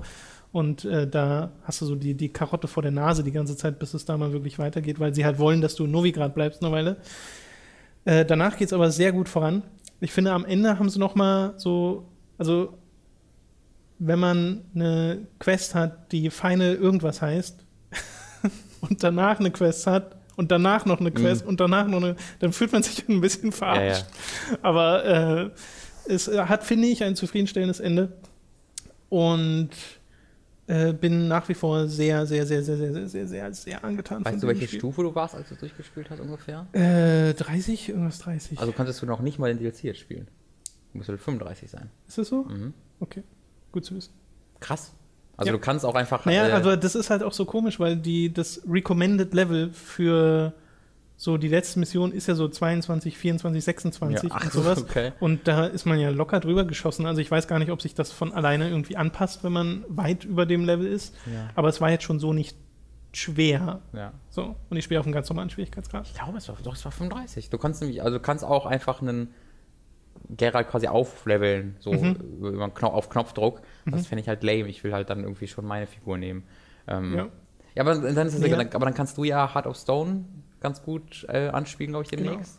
Und ein bisschen drüber reden, weil bei mir, ich glaube, ich werde, ich kann, ich kann das nicht. Ich kann nicht diese Que- Sidequests liegen lassen, weil die so ein essentieller Teil dieses Spaßes Ich will die ja auch gar nicht, also ich habe die jetzt für diesen Walkthrough quasi liegen lassen, weil ich halt Aber Wirklich das Spiel wissen wollte- jemals nochmal neu anfangen? eine neue Anfang weiß ich nicht, aber man kann ja, also das kann ich ja sagen, man kann, nachdem man mit der Story fertig ist, einfach weiterspielen. Das geht. Und Sehr noch gut. Quests machen Okay. und sowas. Okay. Äh, Nicht mehr alle, also es gibt Quests, die verfallen quasi, äh, weil halt bestimmte Dinge in der Story Ja. passieren, ist ja ganz logisch äh, bei so einem komplexen Spiel, aber du hast die Wahl, entweder du machst einfach in dem Speicherstand weiter oder du machst einen New Game Plus, du kannst sogar beides parallel machen. Okay.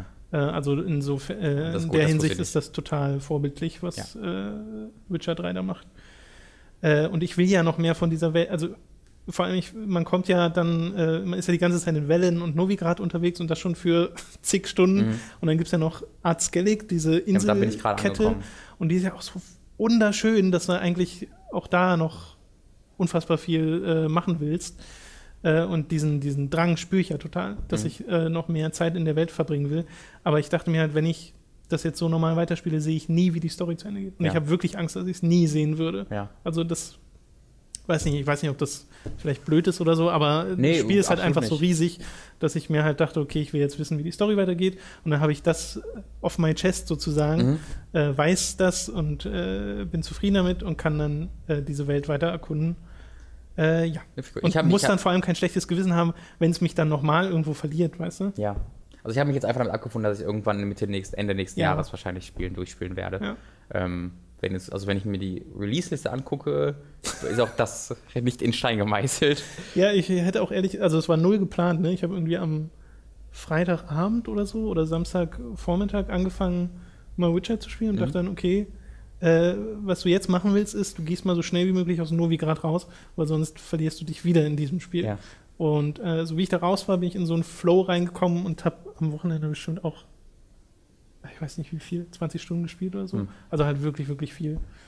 Äh, ja, meinen Spaß damit, kann das Spiel nach wie vor fast uneingeschränkt empfehlen. Also ich wüsste nicht, warum man, wenn man Rollenspiele mag, dieses Spiel nicht. Ja, das Spielen also, sollte. wenn man auf Rollenspiele mag, ist es gar, ist es gar keine Frage. Also das Würde mich aber mal interessieren. Also kann ja sein, dass man also stilistisch vielleicht Naja, irgendwas halt- hat, was einem, was einem abturnt oder so oder nicht mag, dass man einen vorgegebenen Charakter spielt. Also ich glaube, wenn du auf Japano, also wenn du auf ja, andere Art Rollenspiele Ja, stehst, gut. könnte das, aber wenn du auf westliche Rollenspiele à la Eigentlich kein Weg irgendwas drumherum, stehst. ne? kann ich mir wenige Szenarien. Außer, naja, wenn du halt jemand bist, der keine Story, auf, auf Story keinen Wert legt, ähm, sondern nur sein Gameplay haben will in Rollenspielen. Das, Das ist dann, dann ist es, glaube ich, nicht das Story ist Perfekte für dich. wirklich, also ist ein wirklich, wirklich, wirklich toll geschriebenes Spiel. Äh, spielerisch Telltale, spielerisch finde ich es jetzt Witcher. nicht. Telltale Witcher. Warum? Da finde ich das besser. Das, genau, nee, nee, ich will Telltale Witcher aber ausschließlich geschrieben. Also ich will das entwickelt von CG Projects. Also ich benutze Telltale nur als Art, um zu erklären, wie das Spiel dargestellt werden soll.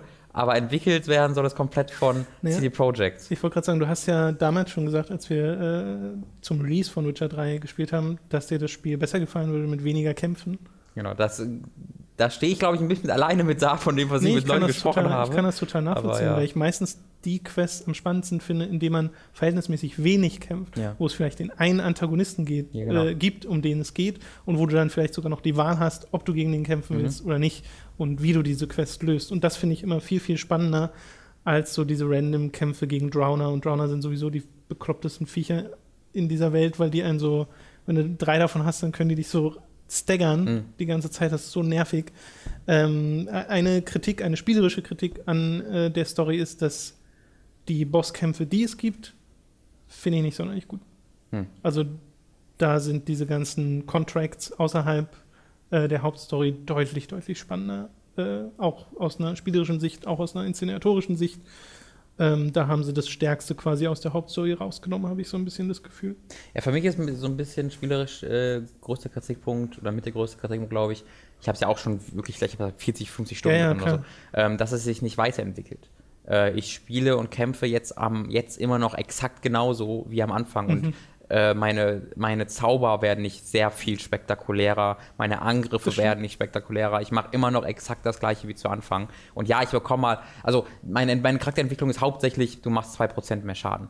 Äh, und du machst jetzt 2,5% mehr Schaden. Und das ist äh, sehr schade, weil das ist halt so ein Ding, wenn ich mir sowas wie Skyrim angucke oder auch Gothic oder was weiß ich, dann stehe ich einfach am Ende da, heb meine Arme und rufe die Kometenschauer auf dem Boden herunter. ähm, das ist natürlich nicht passend für Witcher und das will ich auch nicht in The Witcher haben. Aber da hast, das ist ein Beispiel dafür, wie du die, das Wachstum deines Charakters im Gameplay halt ja, zeigst. Ja. Und das gibt es in The Witcher leider fast gar nicht. Ja.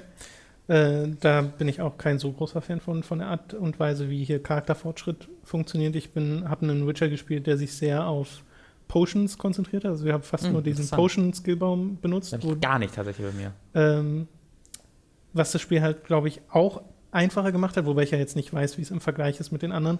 Aber dann hast du halt so Sachen, dass du, egal welche Potion du benutzt, es füllt 30 Prozent deines Lebens wieder auf. Okay äh, je mehr Toxicity du hast, äh, die grüne Leiste voll ist, desto besser ist eigentlich für mhm. äh, die Stats deines Charakters. Achso, ich hast ja dann ein cooles Gesicht dann? Ja, ja, ich oh sehe die ganze Zeit aus wie ein Sith. Oh nein! das ist, das, hat, äh, das, das hatte ich das erste Mal nach 30 Stunden oder so, weil ich halt nie auf Ach so, weil du die nicht Ich, ja. ich hab's halt nicht bemerkt, ich habe einfach diese Getränke genommen und geschrien, oh mein Gott, was passiert? Holy shit, was habe ich für... Ah, okay. Ich hab, sieht wirklich krank aus. Ich habe wirklich so gedacht, warum sagt keiner was? ja. Ich dachte, es wäre irgendwas Spiel was, was Erzählerisches, was irgendwas passiert wäre. Ich musste wirklich überlegen, bis ich auf die Idee komme. Ach so. Okay, also das war nochmal The Witcher 3 White Wie gesagt, ich hoffe, in einer der nächsten Folgen kann ich dann über Hearts of Stone reden. Die ähm, Keys haben wir sogar schon bekommen mhm. äh, vom Fabian von GOG und dann können wir das bald thematisieren. Und du, du kannst es thematisieren. Oder ich, ja. Und du äh, hast noch drei weitere Spiele, über die du reden möchtest. Oh boy. ich bin jetzt durch mit ja. meinem Zeug. Äh, ganz kurz Super Meat Boy. Äh, richtig, äh, das ist nämlich jetzt auf Vita und PlayStation 4 erschienen, im PlayStation Plus auch kostenlos. Ähm, und wer sich das nicht runterlädt, der ist ein blöder, blöder Dovian. So, ich hab's gesagt. Der ist ein doofer Blödian. Denn das Spiel ist immer, immer das beste Jump Run, der beste Plattformer, das es meiner Meinung nach gibt ist sehr subjektiv, ich weiß, aber äh, mir macht kein Plattformer auf dieser Welt so viel Spaß wie Super Meat Boy. Kein, die Steuerung ist so mega auf den Punkt, kein einziger Tod ist irgendetwas verschuldet außer deiner eigenen Unfähigkeit ähm, und es wird so mega anspruchsvoll äh, gegen Ende. Ähm, also es, es, es, macht ja was Smartes, dass es ein Kapitel namens The End hat und einen Endboss und danach dann aber noch eine komplette Welt, die sich nochmal freischaltet, die dann aber so schwierig ist, dass du du kannst da aufhören, hast trotzdem noch das Gefühl, das Spiel durchgespielt zu haben, ja. ohne das Gefühl äh, zu haben, oh, da fehlt mir jetzt noch was. Aber für die Leute, die halt richtig reinhauen wollen, äh, gibt es dann noch die Cotton Valley. Ähm, weil das ist ja schön die pinke Welt, wo du als der pinke mhm. Charakter spielst, ist der schwierigste. Das gefällt mir sehr gut. Ähm, und dann gibt's, ich habe ich habe nie diese ganzen Charaktere freigeschaltet, The Kid und den ganzen Kram. Ich habe auch Cotton Valley, glaube ich, nie durchgespielt tatsächlich. Das heißt, das werde ich jetzt, glaube ich, mal nachholen. Ähm ich habe hab, äh, Super Meat Boy ganz kurz bei Mats gespielt, als wir da zu Besuch waren am Wochenende auf der PS4. Mhm. Und Mats meinte, da habe ich jetzt aber nicht nochmal nachgeforscht, äh, glaube ich ihm ja auch, äh, dass die nicht den Original-Soundtrack ja. drin haben. Und das ist echt problematisch, ja. weil der ist echt schlecht im Vergleich. Ja. Dieser, der Original-Soundtrack ist einer der besten Soundtracks, die ich kenne. Einer der, Richtig toller Soundtrack vom Original Super Das ist eine der Hauptmotivatoren, warum dieser Flow so unglaublich gut funktioniert. Dass du neu startest, bam, und du bist getrieben von der Musik und es passt perfekt alles ein. Riesiger Flow. Und äh, der, äh, der äh, Komponist von diesem Soundtrack, der hat sich mega zerstritten mit den Entwicklern, vor mhm. einiger Zeit schon. Ähm, und der hat denen nicht erlaubt, das, zu, das nicht lizenzieren lassen für PS4 und PS Vita. Hm. Ähm, da ist irgendwas Großes passiert. Äh, irgendwie, also sie sagen da nichts Genaues, aber ja, er sagt das so sehr genau. Hey, da ist was passiert und es geht nicht, dass ich denen das gebe.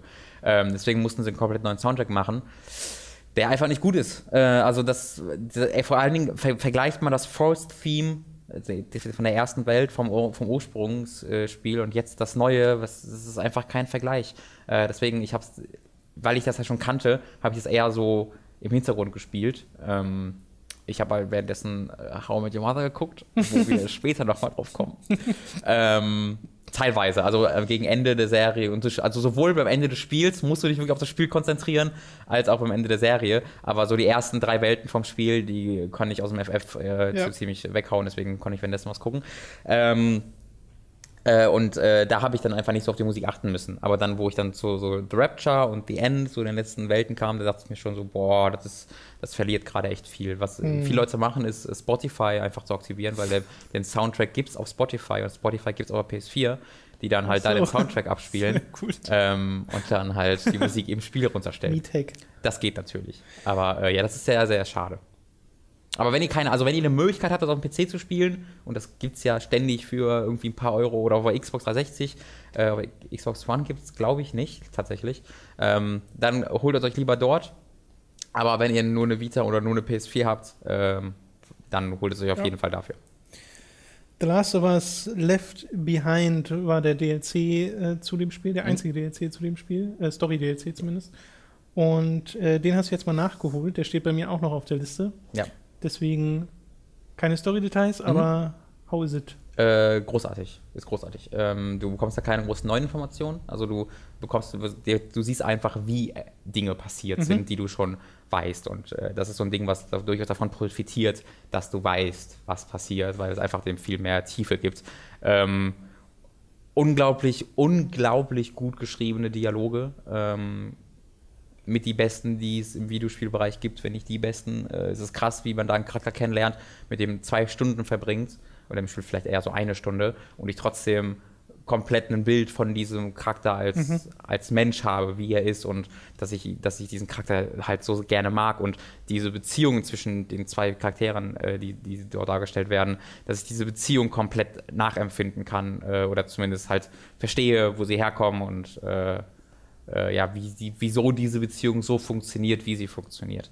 Ähm, großartig. Mehr, mehr muss ich da, glaube ich, gar nicht zu sagen. Es ist ein, es ist, so muss DLC aussehen, mit komplett neuen Umgebungen, einer komplett neuen Story. Ja. Äh, Und es sieht immer noch, also auf der P, ich habe es auf der PS4 gespielt und es sieht großartig aus. Es sieht wirklich großartig das ist aus. schönes Ähm, das ist absurd, wie es immer noch besser aussieht als viele, viele Next-Gen-exklusiven Spiele. Ja. Ähm, und es macht mir spielerisch wahnsinnig viel Spaß. Das ist mir auch mal wieder aufgefallen. Da herumzuschleichen und mir verschiedene Herangehensweisen zu suchen, das ist toll. Vor allen Dingen, weil sie ähm, spielerisch ein bisschen was Cooleres machen, weil sie verschiedene Fraktionen gleichzeitig mal Dinge. Also die Gegner, du, du kannst jetzt mal Gegner gegeneinander ausspielen. Und ich glaube, im Hauptspiel war es immer, entweder kämpfst du gegen die einen oder gegen die anderen. Und das war nie glaube ich zumindest, lange her, dass ich gespielt habe, dass du gegen beide Fraktionen gleichzeitig Ja. gekämpft hast. Und das gibt ihm jetzt etwas, äh, etwas Besonderes. Ich weiß, dass das halt eine meiner spielerischen Kritiken am Hauptspiel war, dass man, dass ich ein spielerisches Schema erkannt Mhm. habe Ja. durch äh, diese ganze Nummer durch zwischen äh, Begegnung mit Zombies oder Infizierten, Begegnung mit Menschen, Rätsel, Hm. Rinse and Repeat Ja. bis zum Ende. Sehr gleichbleibend. Das war so meine größte, so ziemlich meine größte Kritik an dem Spiel. Äh, ne, was nichtsdestotrotz großartig ist. Richtig. Also das, äh, für, für, bei mir war das noch nicht mal äh, Kritikpunkt. Ähm, ich liebe dieses Spiel vom Gameplay. Also für mich, selbst wenn es eine schlechte Geschichte ist, hätte ich mega Spaß dran gehabt. Das hat mich halt voll überrascht, weil, ich weiß nicht, ob du noch erinnerst, aber ich war vor dem Release, noch bei Giga, so total. Ja, wir waren alle so ein Ja. bisschen. Wird halt Uncharted im Zombies, who Tobi cares? und David hatten halt damals auf einem Preview-Event das schon mal gespielt und da haben sie irgendwie so eine random Stelle gezeigt, die auch eigentlich viel zu schwer ist. Ich glaube, das war die erste. Ja, ja, Klickerbegegnung. ich glaube, das ist die Szene, wo du das erste Mal den One-Hit-Klicker triffst. Genau. Und das ist halt total ungeeignet und generell so aus dem Kontext gerissen bringt dir das Spiel einfach nicht so viel. Äh, deswegen war es eh kein Event geeignetes Erlebnis. Und als man es dann selbst gespielt hat, war man total begeistert. Ja. Ja, schön. Star Wars Battlefront, bist du auch total begeistert? Oder? Mm, Ich bin begeistert von dem Übergang, von dem Spiel leider nicht so ganz. Äh, es Ähm. sieht sensationell aus. Also wirklich augenzerschmelzend gut. das ist absurd, wie gut dieses Spiel aussieht, Tom. Habe ich schon erwähnt, dass es ein unglaublich gut aussehendes Spiel ist. ähm, Erzähl mir mehr. also es sieht wirklich gut aus. Wie sind die Schneetexturen? Ich habe leider nicht darauf geachtet. Wie viel P haben die Schneetexturen? Mindestens 100 würde ich Oh, krass. schätzen. Ähm, also sieht. Oh, Schneetexturen, Entschuldigung, einen Schritt zurück zu Last of Us. Holy shit, es gibt eine. Man läuft so durch so eine Mall und dann ist da so ein, so, so ein Teil vom Dach kaputt und da schneit es durch und dann liegt da Schnee und das sind die besten Schneespuren, die ich je gesehen habe, weißt du? Das war nicht einfach nur Food. Pass auf, du lachst, pass auf, pass auf, pass auf, Tom, pass auf. Wenn ich da langsam durchgehe, sind es tatsächlich einzelne Spuren, die leicht und schnell eingedrückt haben. Wenn ich ein bisschen schneller gehe, sind die Spuren tiefer. Wenn ich renne, sind es keine einzelnen Fußspuren mehr, sondern es ist so eine Schleise, so eine Schneise, die sich da durchzieht. Ja. Aber nicht einfach nur eine immer gleich berechnete Schneise, sondern die Schneise verändert sich, je nachdem, wie ich. Boah, war das gut. Boah, war das gut. Muss man mal zahlen. Zurück zur Battlefront. Ähm, weiß ich, ich habe da nicht auf die Schneesprung geachtet, aus irgendeinem Grund. Ähm, aber das wirkt alles sehr, sehr simpel. Ja. Casual, könnte man fast sagen, wenn man Arschloch wäre.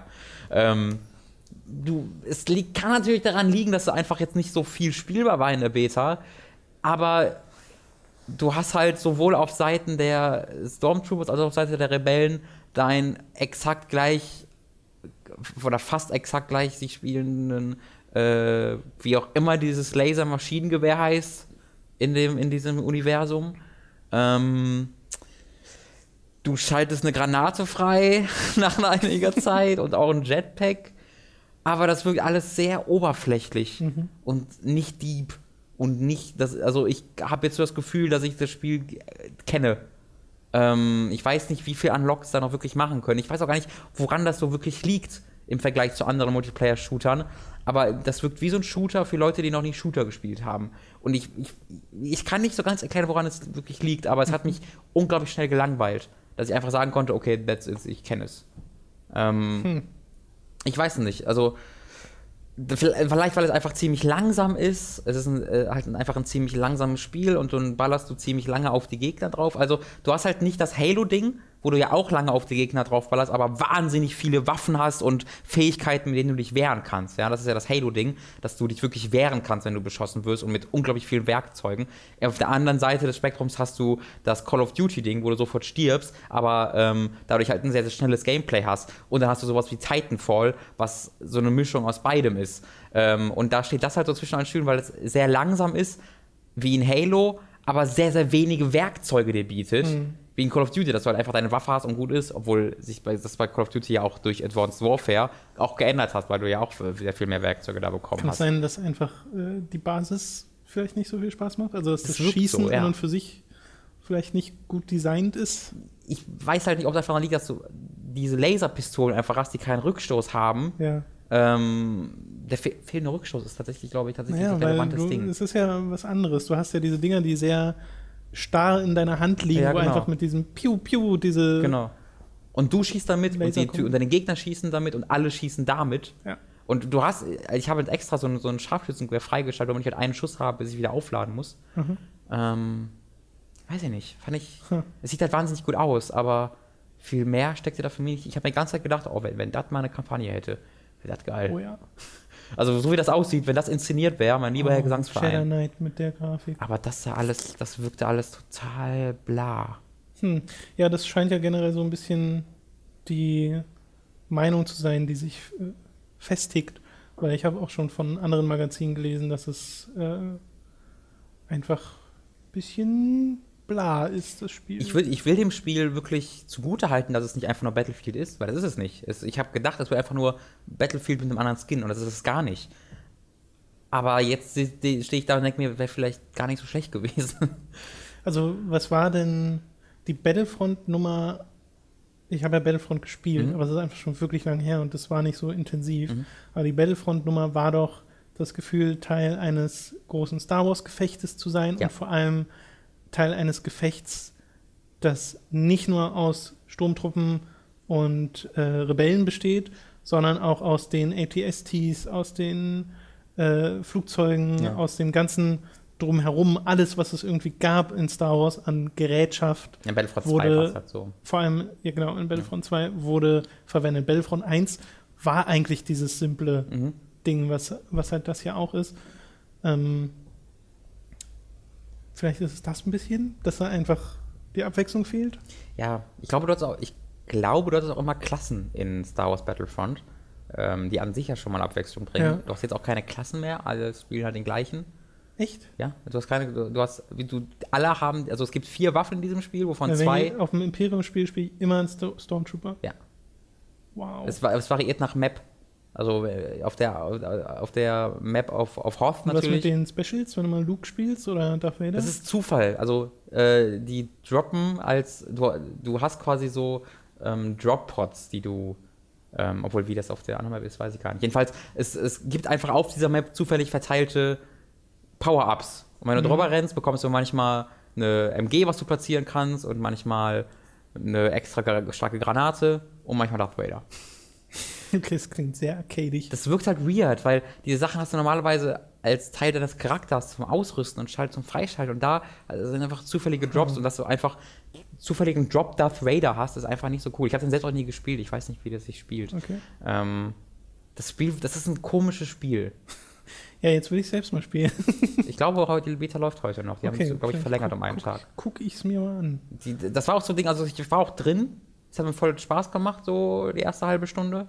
Aber dann, wo ich dann so Stufe 5 und 6 und 7 wurde, wurde habe ich so gemerkt, boah, Nee, es hat halt, es läuft halt Gefahr, ein Spiel zu sein, was du spielst, woran du Spaß hast, aber so wie du einmal alles gesehen hast, jede Map und irgendwie jeden dieser Special-Charaktere Ja. und sowas, wenn man dann keine Motivation mehr hat, ist ein gutes Zeichen dafür, dass die ganz die- die Grundlage Mhm. einfach nicht so gut funktioniert. Wenn du nicht so viel Spaß hast an dem, was man im Englischen Moment-to-Moment-Gameplay äh, Ja. nennen würde, an dem unmittelbaren, äh, dann ist das halt einfach nicht sonderlich gut, vor allem nicht für einen Multiplayer-Shooter. Ich weiß, ja. Also ich glaube, sie könnten schon viel rausholen, wenn sie einfach mehr Meat da hätten. Weil das Gameplay an sich hat mir ja schon Laune gemacht, die erste halbe Stunde. Aber einfach dann zu erkennen, dass da, nicht viel, dass da nichts hintersteckt.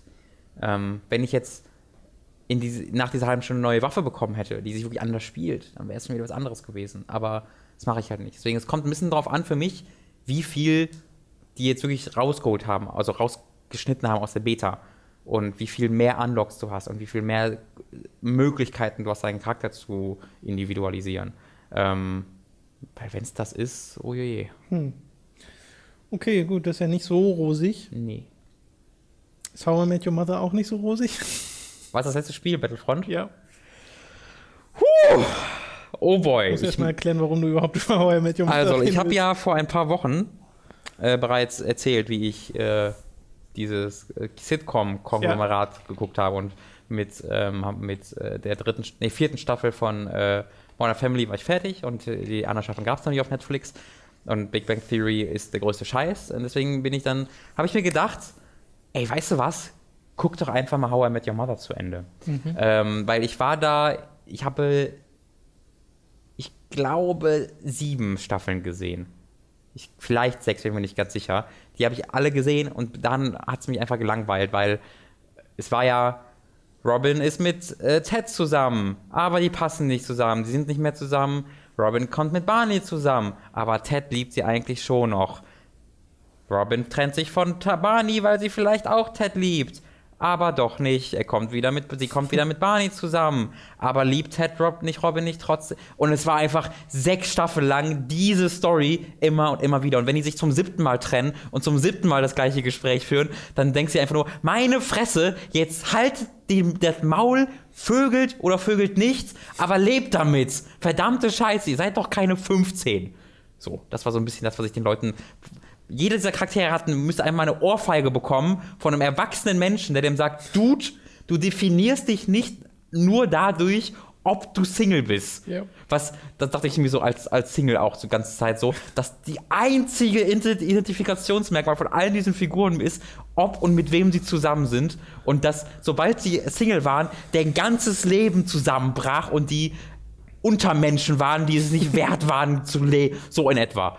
Ähm, und der einzige Typ, der halt glücklich Single ist, ist Barney und das ist der masochistischste Dreckssack, den es auf dieser Welt gibt.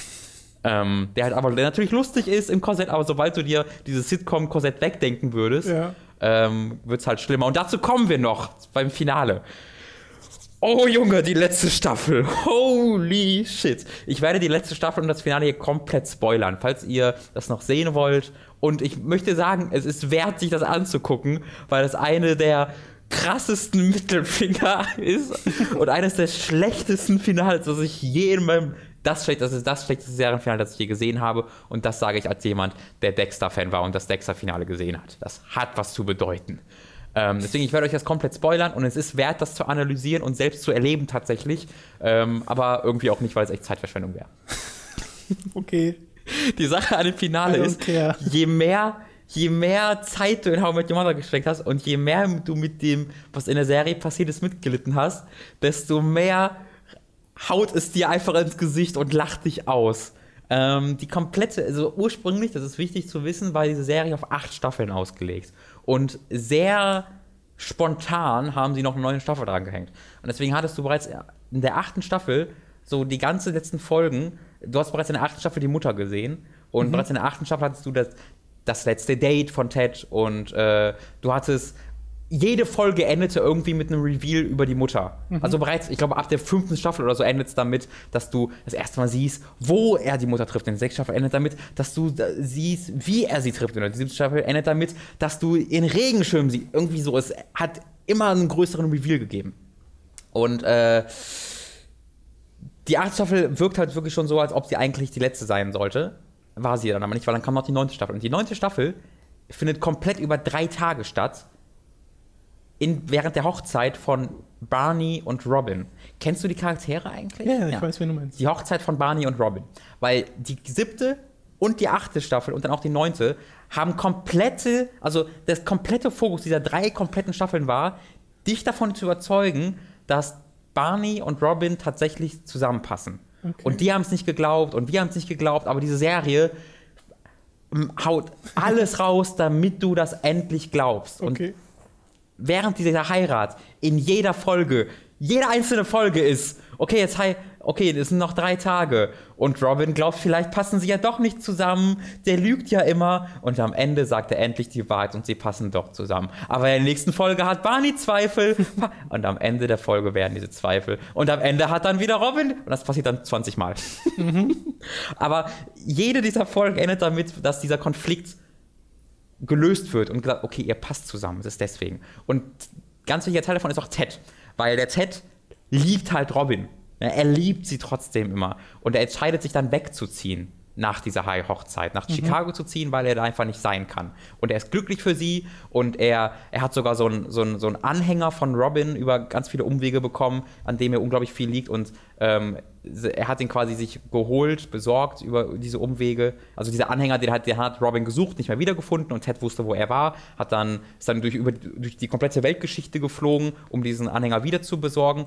Und ähm, was halt so ein bisschen die Story war, war, dass äh, er noch so im Hinterkopf hatte, wenn ich ihr diesen Anhänger schenke, dann würde sie mich nehmen. Ähm, macht er aber nicht. Er gibt diesen Anhänger Barney, damit Barney ihr den Anhänger geben kann und sowas. Und äh, er, führt mit Robin so ein mega ehrliches Gespräch, wo er sagt, hey, ich habe dich geliebt, ich, vielleicht ist da immer noch was, aber das ist vorbei. Ähm, wir, du hast schon, du, sie sagt ihm, I don't love you. Do you love me? No, ist ein Zitat. Äh, und sie führen dieses Gespräch, wo sie, okay, es funktioniert einfach nicht. Es ist einfach nein, es geht einfach Ja. nicht. Alles klar. Tani, äh, ba, Tani, Tani. äh, Barney und Robin heiraten. Es ist gut, es ist zu einem guten Abschluss gekommen. Es ist die vorletzte Folge. Von der letzten Staffel. ja, von der letzten Staffel. Die, letzte, die vorletzte Folge endet damit, dass sie heiraten und dass Robin halt, ähm, äh, dass Ted halt die Mutter trifft. Man lernt diese Mutter in dem im gesamten letzten Staffel immer mal wieder kennen. Man hat, die ist tatsächlich Teil dieser Staffel. Ähm, über verschiedene, über, mal, mal über Flashbacks, oder die, die trifft auch die ganzen anderen Charaktere schon bevor sie Ted trifft. Deswegen lernt man sie da immer mal wieder kennen. Und diese ganze Serie ist ja darum gesponnen, dass das die große Liebe ist, mit der und die die Kinder bekommen hat. Ja. Und das ist es. Und alles, was vorher war, diese ganze Geschichte um Robin. Er sagt ja ganz am Anfang, in der im Pilotfolge lernt er ja Robin kennen und verliebt sich in sie. Und da sagt dann der Gegenwartsted zu seinen Kindern, aber nein, Robin ist ja nicht eure Mutter und so. Deswegen, ab der ersten Sekunde wurde klar gemacht, hey, das ist zwar ein Plotpoint, dass er Robin liebt, aber hier geht es darum, wie er, warum er erkennt, dass es mit Robin nicht funktioniert, ähm, mit den ganz anderen Menschen und dass, bis, bis er diesen einen ganz besonderen Menschen findet. Die letzte Folge. Ich muss kurz erklären, während dieser letzten Folge, ich stand in meinem Zimmer. Ich hab, es gab eine Szene, wo ich in mein Kissen geschrien habe. Kein Scherz, es war nachts um zwei oder so. Ich habe mir ein Kissen und so, holy shit gemacht. ich bin nicht so involviert da drin in diese Figuren, weil ich immer schon gehört habe, dass das Finale nicht so gut sein soll. Deswegen, ich, ich stand mit Händen am Kopf lachend im Zimmer. Holy shit! 50 Minuten lang, die letzte Folge war quasi zwei Folgen in einem. 50 Minuten lang machen sie die durchgehend, denkst du dir, okay, jetzt geht's aber nicht. What? No way. Also, ich gehe, ich erzähle kurz, was passiert in der letzten Folge von Horror Met Your Mother. Äh, Ted zieht nach Chicago, weil er nicht mehr leben kann, ne, wie die. Äh, ähm, Barney und äh, Robin sind verheiratet und hier Lily und Martian sind eh mal glücklich. Das ist relativ irrelevant. Am Ende, der, am, am Anfang dieser letzten Folge trifft er dann auf die Mutter wirklich und fängt das Gespräch an. Dann gibt's Cut, paar Tage später, äh, oder vielleicht sogar der nee, nächster Tag, ähm, sind sie dann wieder in der Bar, die du immer kennst, mhm. wo dann Marshall reingeht und sagt, boah, jetzt wo er nach Chicago zieht, und das war ein Riesending, dass er nach Chicago zieht. Die hatten eine riesen Verabschiedung. Mhm. Äh, es war ein, es war eines der zentralsten Themen in dieser, in dieser letzten Staffel geht in diese Bar rein, oh, ist das schade, dass Ted nicht da ist. Ted sitzt da. What the fuck are you doing here, Ted? Sagte, ja, ich habe ein Mädchen getroffen, ich zieh doch nicht weg. Das war's. Dieser Plotpoint, für den du gerade eine Staffel verbracht hast, dann. Dann gibt es einen Zeitsprung drei Jahre später. Ähm, die, du, du, erlebst in, in diesen 50 Minuten ungefähr 20 Jahre. Also das sind alles so drei so, Minuten Szenen. Okay. Ähm, dann gibt es Jahre später. Du siehst drei Jahre später Ted, äh, nicht, äh, Entschuldigung, Robin und Barney, wie sie durch die Weltgeschichte reisen, weil äh, Robin jetzt eine berühmte Nachrichtensprecherin ist, die immer mhm. äh, von, vom Weltgeschehen aus berichtet. Sie sind irgendwo im Ausland und sitzen so, boah, das ist ja voll anstrengend mit dem Reisen, ne? Ja, es funktioniert irgendwie nicht. Lassen Sie scheiden. Was? Zehn Minuten hat das gedauert. Du hast vier fucking Staffeln oder drei Staffeln, die komplett nur darauf ausgelegt sind, dass sie dir erklären, wie Robin und Barney tatsächlich zusammenkommen. Und Barney ist ja dieser Womanizer, ne? Und er macht die krassesten Rows. Okay, es ist vorbei mit diesen. Und es ist nicht lustig gemacht, das ist wirklich ernst. Und er sieht, dass das nicht mehr nötig hat, diese. Und ja. er hat es nicht mehr nötig, es ist vorbei. Sie heiraten, zehn Minuten später, Timeskip, ne, sich, trennen sich, Barney zurück zu seinem alten Ich, fickt mit allem und jedem, hat leider nicht funktioniert und Robin zieht von allem weg und ist einfach raus. Und da war, da habe ich wirklich ins Kissen geschrien, weil ich halt diese zwei Staffeln gerade gesehen habe und du diese unglaublich romantischen Gesten hast, die Barney alle macht und sie dir erklären, wie krass sie zusammenpassen. Und dann diese komplette, Letz die komplette letzte Staffel, Tom, ist die Heirat von Barney und ja, Robin. Ja. Und dann heiraten sie, zehn Minuten später, Zeitsprung hat nicht funktioniert, lassen sich scheiden. Dann siehst du, wie äh, Ted so ein bisschen, äh, bevor ich dazu komme, noch ein Zwischending. Ein weiterer großer Plotpoint war mit Marshall und Lily. Lily äh, hat ein Jobangebot in Italien bekommen, als Kunstfrau, weil ich mhm. mag, mag ja Kunst wahnsinnig gern. Und das war ihr Traumjob. Und sie haben den angenommen und wollten nach Italien wegziehen. Und das war unglaublich. Auch, ne, sie verabschieden sich auch, für eine, ziehen nach Italien. Mega krass. Ähm, Zwischending da war, dass halt der Marshall einen, ein Jobangebot als Richter bekommen hat. So, das, ja. was er immer bekommen hat, das, was er sich immer gewünscht hat. Und er hat dieses Jobangebot angenommen, ohne Lilly zu fragen und musste danach dann Lilly erklären, dass sie nicht nach Italien können. Mhm. Und es war so ein unglaublich realer Streit, wo dann Lilly weint rausrennt und Marshall weint. Es ist ein unglaublich krasser Streit, der entstanden ist, wo sie dann am Ende sagen, okay, pass auf, wir ziehen doch nach Italien. Auch in der letzten Folge? Alles in der letzten Staffel. Letzte in der Staffel. Staffel. Okay. Ähm, das war, wie gesagt, das hatte ich durch den kompletten Staffel ja, gezogen. Ja. Dieser Plotpoint war ein großer Fokus. Ähm, und Marshall gibt diesen Richterjob auf, um nach Italien zu ziehen. So, das ist dann der Punkt an dem Ende. Dann kommt die letzte Folge, Zeitsprung. Ja, sind wieder zurück aus Italien, war okay. Ich bin jetzt, ich habe übrigens ein Jobangebot als Richter bekommen. Ich bin jetzt Richter. Okay. Also, das war halt diese komplette Charakterentwicklung, dass sie nach Italien gezogen sind, dass Lee da ihr Kunstding machen kann und Marshall kein Richter werden muss, wird original in einer Szene, ne, wir wohnen jetzt wieder hier, oh, ich habe Ahnung bekommen, ich kann jetzt doch Richter werden, geil. Marshall ist jetzt Richter. Denkst du, what the fuck? Dieser Plotpoint ist vergessen. Und dann das, oh, das ist, Pommes ist so krass. Es kehrt alles wieder zurück zum Standard, ne? Es kackt einfach auf sämtliche Dinge, die, ja. also die, die, Charakterentwicklung ist einfach nicht existent. Ja. Oder alle, die existiert, wird einfach über ein Boot geworfen. Und das findet seinen seinen phänomenalen, krönenden, Kann mir schon denken, wohin das geht. preisverdächtigen Abschluss. Kannst mir schon fast denken. Nämlich, du siehst halt diese Mutter und diese Mutter ähm, ist, ich glaube, mit der beste Charakter in dieser ganzen Serie. Also, sie hat die gleichen Interessen wie Ted und sie ist der netteste Mensch. Sie trifft halt diese ganzen Nebenfiguren vorher und löst mit denen ihre Probleme, ist freundlich, Herz, aller, so weltoffen, freundlich zu jedem, hilft jedem. Du erkennst so wirklich, okay, das ist wirklich, Ja. die kannst du dich verlieben. Es ist tatsächlich einfach eine krasse Frau. Ähm, und du siehst dann auch, wie sie sich halt so, mit, so immer mal wieder ein paar Dates siehst du so Flashback-mäßig und Flash-Forward-mäßig, wie sie sich verlieben und du siehst, dass das funktioniert.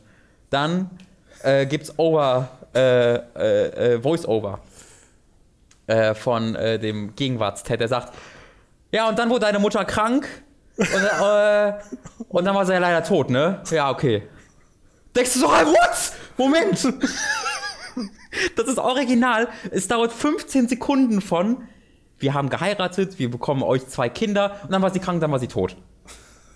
Und dann geht's in die Gegenwart und dann sagen die Kinder so, ey, sag mal, die Mutter war doch kaum Teil der Geschichte, unsere Mama. Du stehst doch eigentlich voll auf Robin, oder? Ja, eigentlich schon. Ja, dann geh doch zu Robin. Ja, okay. In der Gegenwart. Und dann steht der alt, alt, ältere Ted auf und dann endet die Serie damit, mit dem gleichen Shot wie vom Anfang, wie er vor dem Haus von der äl älteren Robin steht und ihr ein Geschenk macht und sie sich anlächeln. Und dann ist die Serie vorbei, dass die tote Mutter auch nur ein Filler war damit er zu seiner wahren Liebe Robin kann, wo sie vorher vier Staffeln damit verbracht haben, zu erklären, warum es nicht geht, warum sie nicht zusammen sein können und warum es keinen Sinn ergibt. Noch ein Plotpoint mit Barney, weil Barney das, äh, trennt sich ja und ist wieder komplett auf seinem alten Ich und Ja. das komplette Arschloch, aber da sie nicht das damit enden wollen wollten, dass er ein Arschloch ist, auch in dieser letzten Folge passiert das alles Ja. kommt dann eine Szene, wo hör mal, ich habe eine Frau geschwängert. Was? Wen? Ja, ich habe in einem Mo ich wollte in einem Monat jeden Tag eine, den perfekten Monat, jedem, jeder Tag in einem Monat wird eine Frau gevögelt, eine andere. Und Nummer 31 wurde schwanger. Okay, krass. Zeitsprung, Geburt von der Frau. Äh, Der Barney ist das größte Arschloch, das ich je erlebt habe, ist in dem quasi in dem Wartesaal vom Krankenhaus und sagt so, oh, Nummer 31 ist. Der nennt ihn nicht beim Namen. Ich weiß nicht, Ja. ob er den Namen kennt. Und oh, dieses scheiß Kind, ich habe da keinen Bock drauf. Er versucht abzuhauen. Ähm, er macht sich Sorgen, dass, dass sein Anzug dreckig wird. Größter Arschloch ever. Und dann wird das Kind geboren und dann geht er halt in die, irgendwie, die Mutter ist nie da, auch er bekommt das geborene Kind in die Arme, ohne dass die Mutter im Raum ist. Weiß nicht, wie das passieren konnte. Ähm, aber wirklich, er ist dieses Arschloch und dann gibt es diese Szene, wo er das Kind in den Arm nimmt und dann wird es mega real, fängt an zu weinen, dann hält er die krasseste Ansprache, also ist nicht, nicht auch witzig, sondern Ja. mega ernst gemeint, wo er so anguckt, You are the love of my life. Whatever is mine is yours. Und zack, dadurch soll er wieder ge- nett werden, Ja. dass er dann durch seine Tochter gut wird. Aber es wird vergessen, dass er eine random Frau geschwängert hat, sich nicht für die interessiert, die nicht deren Namen nicht kennt, äh, sich kein Gespräch mit der führen will und einfach allgemein der größte Fotze ist, die ich je gesehen habe, der Typ. So. Das ist das Finale von How I Met Your Mother gewesen. Das ist eines der absurdesten Dinger, auch dass hier einfach diese 20, also dass sie einfach sämtliche Charakterentwicklung und alle Geschehnisse in 10 Sekunden komplett über. Ja, nee, ich bin jetzt getrennt, deine Mutter ist tot, Barney haben sich, die haben sich auch getrennt, aber Barney hat jetzt eigene Tochter und wir wohnen wieder in, in, in hier und der ist jetzt ein Judge. What? Warum habe ich gerade die ganze Staffel geguckt? Was war was? Es ist krass. Es ist wirklich, es ist beeindruckend. Sie- Ich habe mich so gefreut, als es rauskam, dass die Mutter tot ist. Ich dachte mir so, boah, ne, das macht ihr wirklich. Und als sie dann, weil damit habe ich noch nicht mal gerechnet, den, den Kreis zu Robin wieder Ja, schließen, ja. das, das konnte ich nicht fassen. Das, also, ich dachte immer, die, die Leute hassen How I Met Your Mother wegen irgendeinem billigen Ding, weil irgendjemand, irgend, weil irgendjemand mit irgendjemandem zusammengekommen ist, mit dem er nicht wollte, oder weil irgendetwas daran nicht äh, gut war. Aber dass dieses gesamte Finale so ein, ein Dreck gibt auf, weil wenn du nicht investiert bist in diese Charaktere, ist es nicht so schlimm. Aber wenn du, diese Serie lief zehn Jahre. Und wenn du zehn Jahre damit verbracht hast, wirklich zu glauben, was da passiert und die investiert zu sein und zu sagen, okay, ich nehme die Serie all das ab, was sie mir präsentiert, und damit die Serie dann sagen kann, ey, die Prämisse war gar nicht, wie ich deine Mutter getroffen habe, sondern wie ich Robin getroffen habe und die Mutter war gar nicht wichtig. Und dass alles, was die Serie vorher gesagt hat, Bullshit war, das ist so ein krasser Mittelfinger an Fans. Das ist unfassbar. Ich finde es faszinierend, weil ich kenne ja nur die ersten drei Staffeln. Ja. Aber konnte jetzt super folgen, was du meinst, weil ich halt diese Charaktere trotzdem kenne Ja. und sie ja scheinbar nicht Nee. so mega viel getan hat über Ja, sie, es tut sich dann in den letzten Jahre. zwei Staffeln viel. Ja, genau, also außer in den letzten zwei Staffeln. Äh, deswegen kann ich da durchaus nachvollziehen, dass man da etwas pisst ist. Ich, es ist wirklich so geil, dass die komplette letzte Staffel drei Tage auf der Hochzeit sind und dann in der letzten Folge nach der Hochzeit gesagt wird, so, wir sind, wir, wir sind ge- gesch- geschieden. Das ist Grandios. absurd. Muss sehr dringend auf Toilette. How I Met Your Mother. Äh, ja, schön, dass du das jetzt äh, von dir lassen konntest. Boah, ich das glaube, war- Ich, ich hab- glaube, es war nötig. Ich weiß nicht, ob ich gestern meine Nachbarn auf Nachbar gemacht habe, weil ich habe es so. ich stand wirklich in meinem Zimmer mit und habe es gefeiert. Es war, es war grand, es war unglaublich, als ob jemand aktiv sein Lebenswerk zerstören wollte. ja, Ganz, ganz krass. Ähm, so, guck dir alles an, was Scrubs mit seinem Finale gemacht hat, mit dem richtigen, nicht das Finale-Finale, sondern das Hauptfinale mit dem Maincast und teile das alles ins Gegenteil um. ja, Ja. Okay. das ist so viel dazu. ich freue mich schon wieder auf die Kommentare. Wobei, ich glaube, bei How I Met Your Mother ist ja jeder deiner Meinung. Wollte gerade sagen, also. von den äh, Leuten, weil ich habe auch beim letzten Mal als äh, Big Bang Theory äh, kommentiert, wo da wurde ja auch über How I Met Your Mother ein bisschen geschrieben, da glaub, kann ich mich auch zumindest an einen Kommentar erinnern, weiß leider nicht mehr an wen, den auch so sehr gestört hat, dass das, die Serie so inkonsequent ist, Sachen in den ersten Staffeln etabliert, die in den letzten Staffeln dann einfach vergessen werden, Ja, ja. von Fähigkeiten, die bestimmte Charaktere haben und dann plötzlich nicht mehr haben und sowas. Deswegen, Ich finde auch so lustig, dass das mit dem, also weil die Mutter halt tot ist und erzählt, erzählt er seinen Kindern über ihre tote Mutter. Ja. Und die Serie fing an, immer, Let's me tell you how mit jemandem. Die Kinder sind so, oh nee, nicht wieder die Geschichte mit unserer Mutter. Leute, eure Mutter ist tot. Euer Vater wird euch was davon erzählt. Chillt mal bitte. Oh Mann. Ja, Ja, das ist ein bisschen kaputt. sehr. Okay, vielen Dank fürs Zusehen. Wir hören uns nächste Woche wieder. Wie immer äh, nochmal der Hinweis, Entschuldigung für den besser, besser.